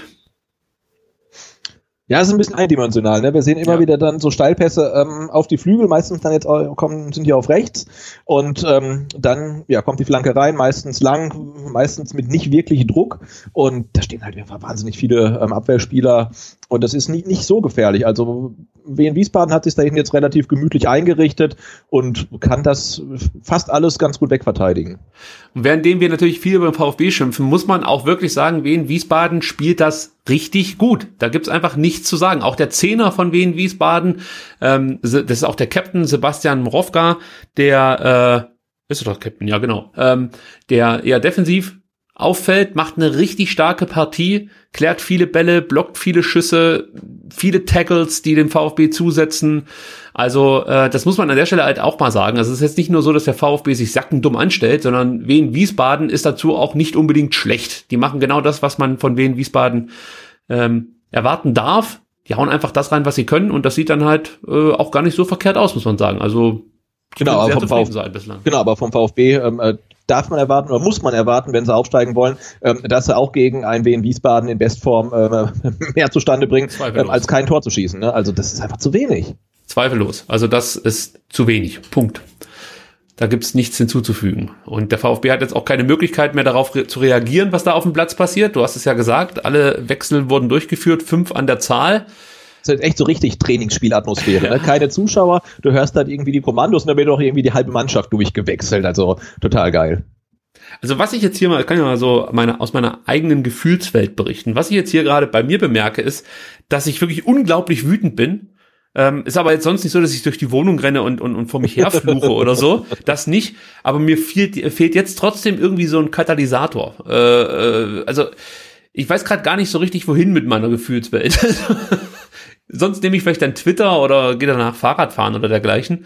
Das kann ich natürlich jetzt auch noch machen. Aber es, oder, oder ich, ich freue mich dann oft auch schon auf den bevorstehenden Podcast am Montag. Der fehlt mir jetzt auch, das muss man dazu sagen. Also es wird jetzt nicht ja. am Montag nochmal einen Podcast geben über das Spiel.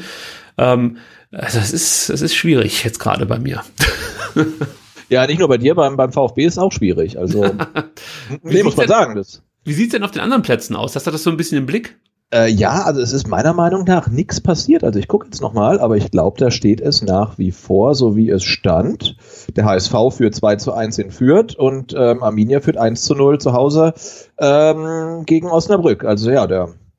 Das würde bedeuten, sollte die Spielzeit jetzt beendet werden, aus welchen Gründen auch immer, also so viele kommen ja nicht in Frage, wäre Bielefeld und der HSV aufgestiegen und der KSC und Dresden abgestiegen. Genau. Das wäre natürlich dann schon auch sehr, sehr bitter.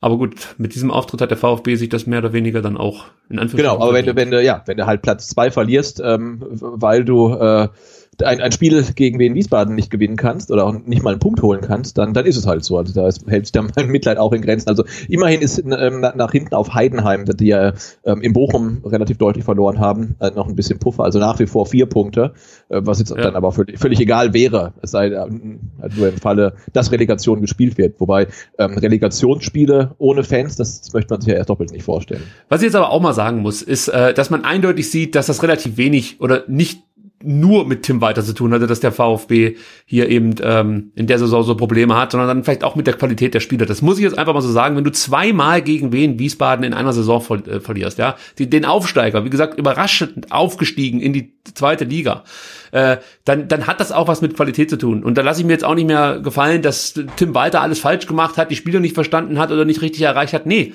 hier fehlt es dann auch ein Stück weit an Qualität, das muss man so sehen. Oder es gibt halt einfach auch Spieler, die ich weiß nicht, aus irgendwelchen Gründen hier immer wieder äh, in die Stadtelf kommen, aber dann ihr, ihre Qualität, wenn es drauf ankommt, nicht abrufen können. Also es hat ja schon einen Grund, warum, den können wir jetzt nehmen, Gonzalo Castro immer wieder von Anfang an spielt. So, das hat ja definitiv Gründe. Er wird also im Training sehr gut spielen, aber wenn du ihn dann äh, bei seinen einzelnen Auftritten siehst, wie langsam er ist, es ist enorm langsam, finde ich, für, für, für die Position, die er dann auch spielt, ähm, ja, da muss er ja den, den Trainer auch irgendwie überzeugt haben. Nur ich frage mich halt, äh, warum man keine Konsequenzen daraus zieht, wenn er dann Spieltag für Spieltag eben nicht die Qualitäten auf, auf den Platz bringt, die eine Stadtaufstellung gerechtfertig, gerechtfertigen würden. Ich bin schon wieder ganz von der Rolle, weil jetzt hier die Wiesbaden. Ja, die Wiesbaden fahren den, fahren nächsten Konter, auch wieder nicht richtig gut ausgespielt. Äh Aber sie, oh.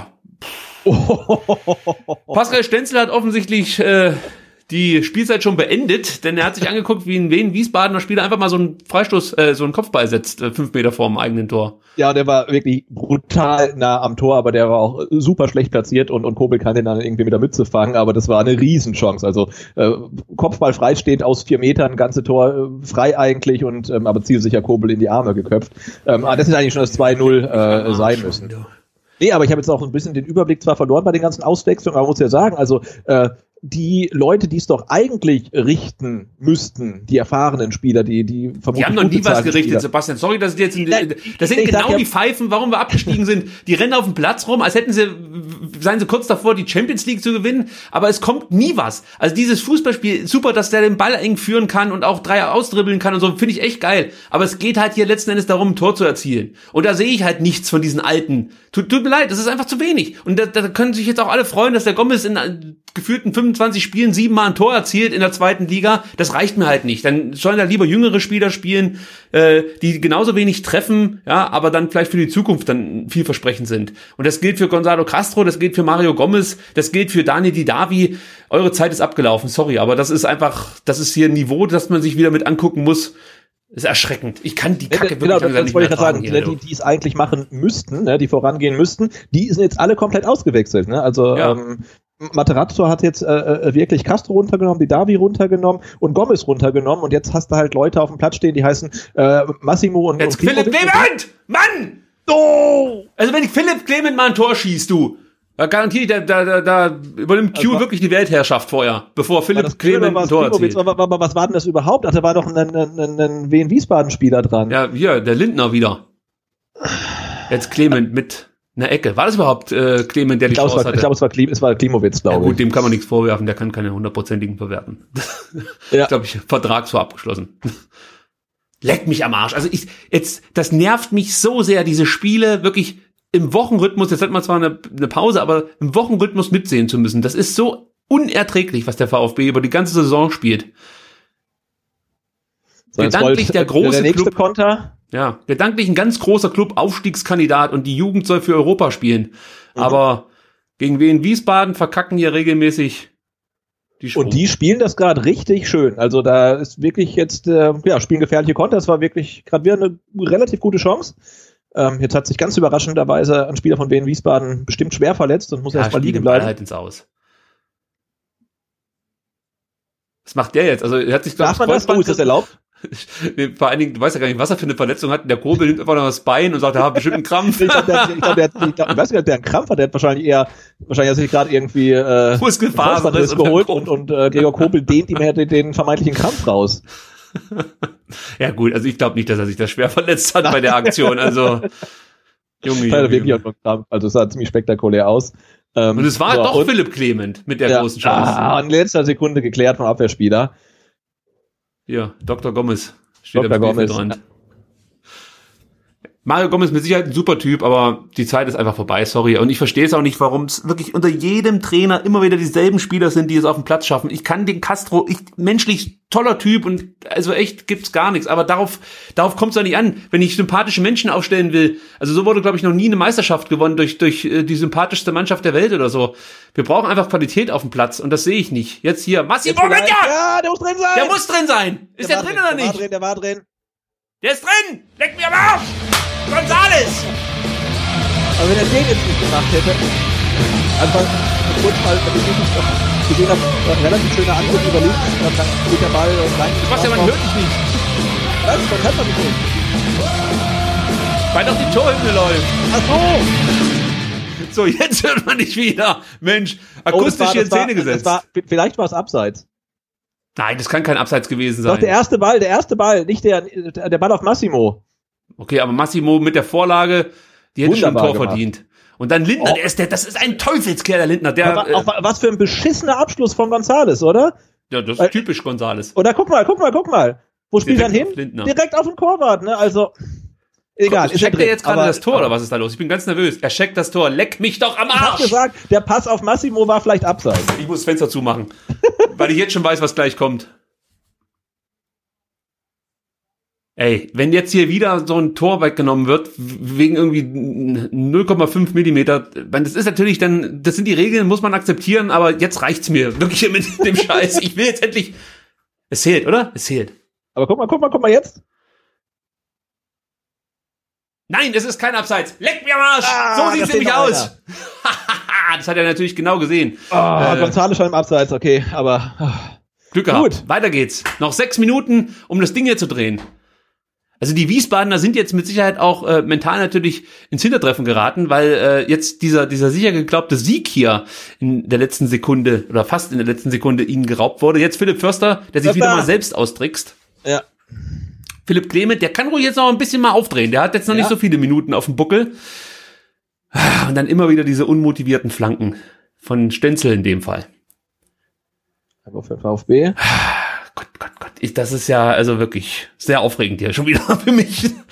González jetzt im 19. Spiel übrigens mit seinem siebten Tor. Ähm, ist für mich jetzt auch noch keine berauschende Ausbeute für so ein vielversprechendes Talent, aber sei es drum. Immerhin den Ausgleich erzielt. Wie steht's denn in Hamburg? Vielleicht äh, gibt es da Nee, noch nach, nach wie vor. Okay. Also damit ist der VfB jetzt trotz Ausgleichstreffer äh, nach wie vor nur auf Tabellenplatz 3, immer noch mit einem Punkt ähm, hinterm HSV. Also Massimo Ja. gefällt mir sehr gut über die linke Seite. Der, der das ist ein guter Spieler. Den, der Ja. muss häufiger spielen. Also ich muss mich erstmal also wieder Vorlage, einkriegen. die, die, genau, also die Vorlage eben auf Gonzal, ähm, auf Gonzales, die war wirklich Zucker. Also der, der war genau richtig temperiert, also dass ähm, Gonzales eigentlich gar nicht mehr anders konnte, als den zumindest mal aufs Tor zu bringen. Und ähm, auch da war Heinz Linter noch ein Stück weit dran, aber ähm, konnten dann nicht mehr retten, ist dann mit ihm quasi ins Tor reingefallen. Das wollte ich übrigens vorhin noch sagen. Den Heinz Lindner, den, den muss man irgendwie mal ähm, ja, im Auge behalten. Denn äh, dessen Vertrag läuft ja aus äh, bei Wien Wiesbaden. Der hat ja nur für ein Jahr Vertrag bekommen. Aber ist er nicht schon Mitte 40? Also natürlich nicht, aber Mitte er schon 40, ja. Du, das ist mir egal. Hauptsache, wir haben einen Torhüter, der gut äh, hält. Das ist mir jetzt echt gerade scheißegal, wie alt die sind. Weil diese Experimente mit Ausleihe versuchen und ähm, ja, gescheiterten Torhütern in Nürnberg dann verpflichten und so, das, ja. Ich möchte jetzt einfach einen Torhüter, der Qualität verspricht. Und wenn der jetzt von mir aus 33 ist, kann er trotzdem zwei, drei Jahre gut halten. Länger bleiben die Torhüter ja in letzter Zeit eh nicht beim VfB. Von daher ähm, habe ich kein Problem damit, wenn Heinz Lindner beim VfB übernehmen, übernehmen würde. Und, und wer ist der, äh, wer hält da die Transferrechte? Irgendein österreichischer Verein ist das, oder? Nee, nee, nee, der ist äh, vertragslos gewesen, hat, Ach glaub so. ich, bei Ich den Grasshoppers gespielt, bevor er Ah, nach das Wiesbaden gekommen okay. ist. Ja, der ist 29. Oh, okay, sorry, ich dachte, der wäre 39 oder so. Nehme ich alles zurück. Der ist ja, ach, der, der ist ja, ja noch Talent eigentlich. Oh, jetzt Ja. wird's aber ein bisschen ruppig, ha? Es wird ruppig, Al malt sich schon langsam wieder das, das, das Joker-Face auf hier. Also, Aber das, irritiert mich ein bisschen, dass Al auch irgendwie wirklich immer so in, in der Mitte der ähm, Wien-Wiesbadener Hälfte da unterwegs ist und so gar nicht in Tornähe. Das ist ganz komisch. ja, die taktische Vorgabe finde ich interessant, ja. Also äh, bringt auch nicht allzu viel, muss man sagen. Äh, dabei äh, würde ich sagen, die Wechsel von Clement, Massimo und auch mit Abstrichen Klimowitz, die haben sich bezahlt gemacht. Die drei Ja. ich jetzt nicht so schlecht bislang. Das jetzt auch sehen, der Pass auf Klimowitz ähm, vor dem Ausgleichstreffer kam von Kempf. Also Auch richtig gut, gut, ja. gespielt, hat auch eine Menge Zeit, aber hat er dann wirklich richtig gut rausgespielt. So. Und jetzt ist echt die Frage, ne, hat der VfB jetzt echt den, den, den, den, den Punch und die Gier, das Ding jetzt noch gewinnen zu wollen? Weil das sollte man machen. Ja. Und es sind noch vier, fünf Minuten oder so. Und ähm, da, da muss jetzt noch was gehen.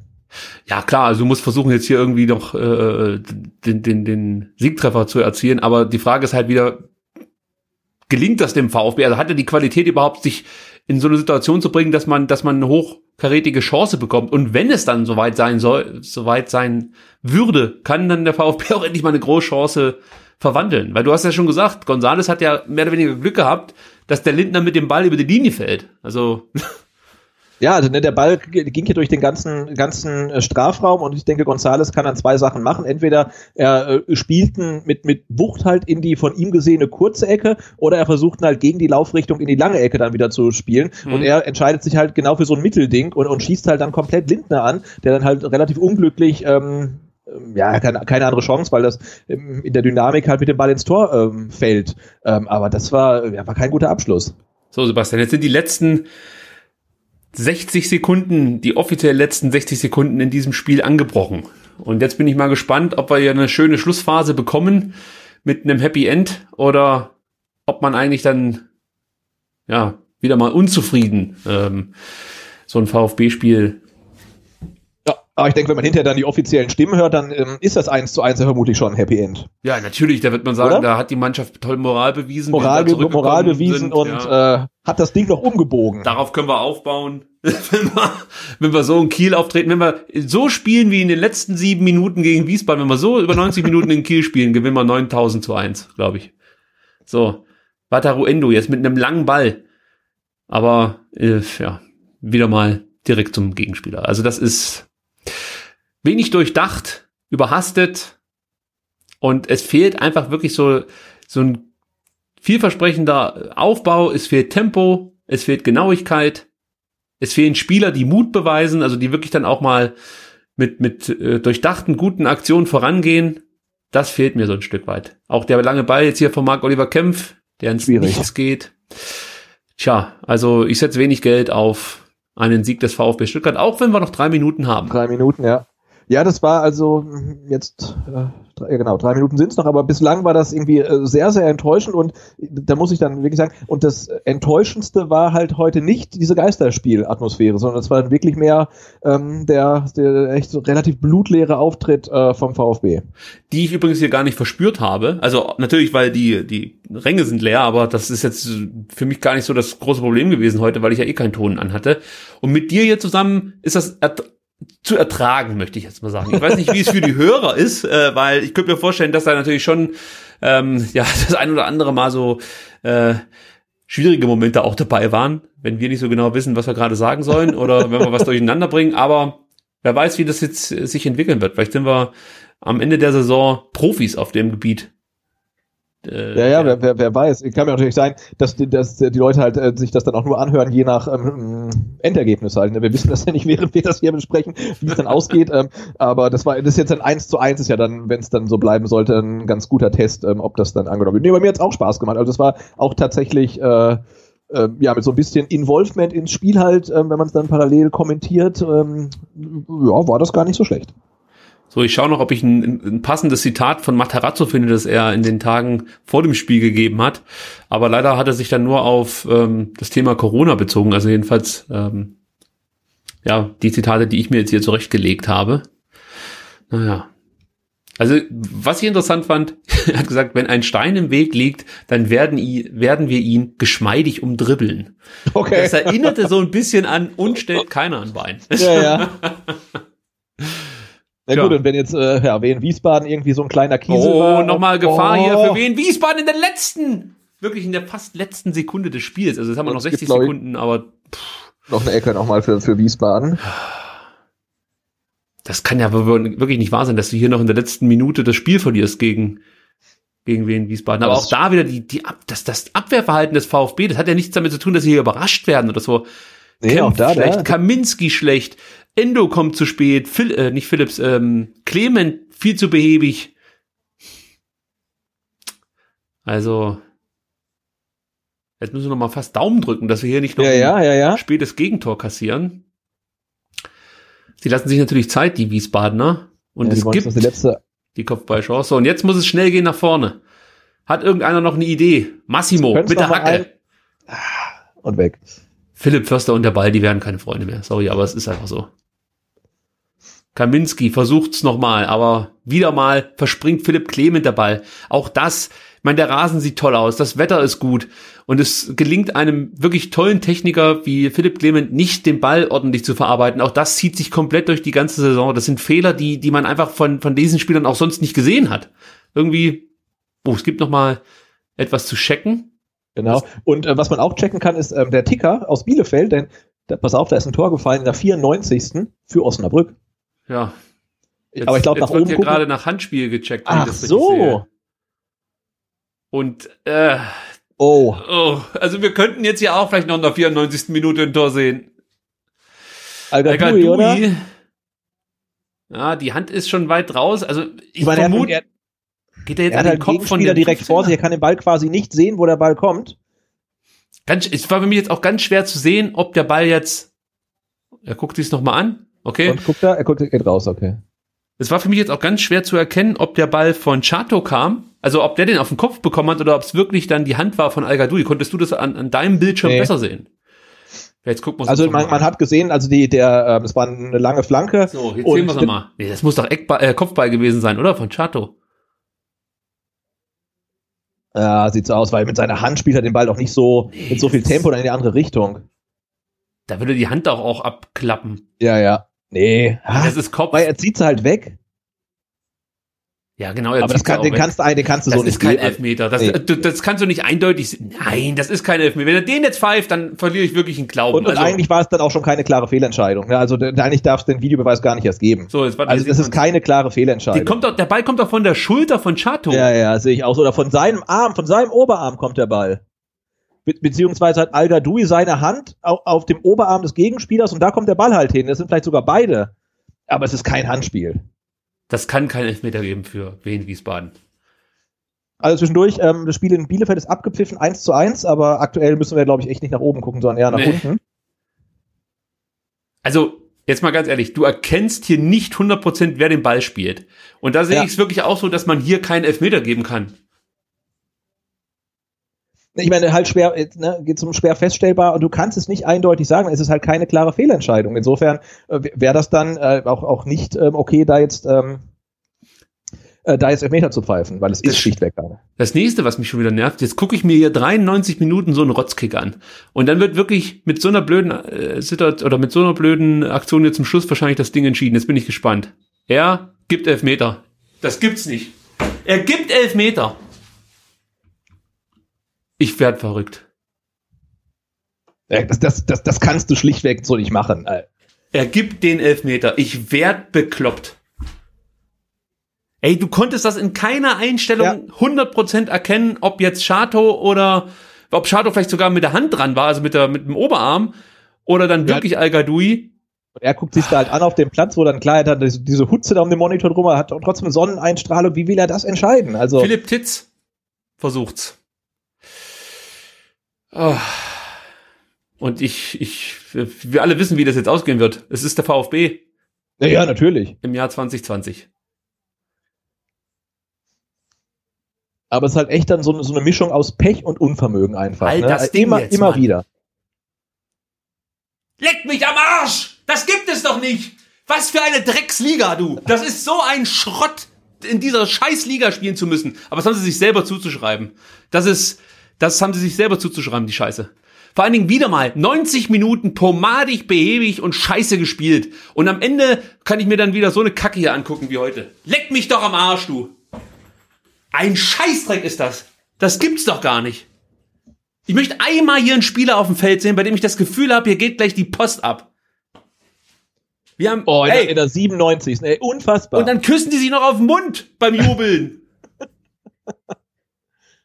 Das gibt es nicht. Das ist ein Armutszeugnis, wie dieser Verein in diesem in dieser Saison Fußball spielt. Es- Ich kann es nicht mehr anders sagen. Also es ist wirklich ein Armutszeugnis gegen eine Mannschaft, die so limitiert ist, die selbst in der dritten Liga ja Probleme haben würde, um oben mitspielen zu können. Selbst gegen diese Mannschaft gelingt es dem VfB nicht über 90 Minuten den Gegner sagen wir in die Schranken zu verweisen, Tore zu erzielen, überhaupt mal Chancen rauszuspielen. Das ist einfach lächerlich, was hier abgeht.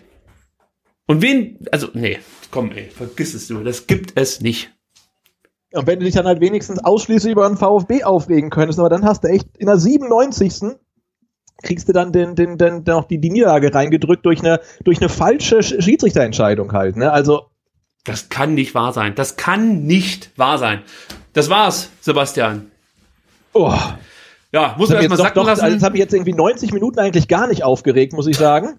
Ähm, aber jetzt so gegen Ende, ähm, boah, also, Also ich kann dir schon mal sagen, ja, ähm, wir, wir beenden jetzt hier die Aufnahme erstmal. Äh, die Zuhörer können natürlich gerne Feedback geben, ähm, ob wir das nächste Woche auch nochmal machen sollen. Aber ich kann dir schon mal sagen, es ist besser, wenn wir jetzt die Aufnahme beenden, denn jetzt kommt eh nichts mehr Gescheites von mir. Äh, vielen Dank fürs Zuhören. Ähm, bis nächste Woche. Tschüss. ciao.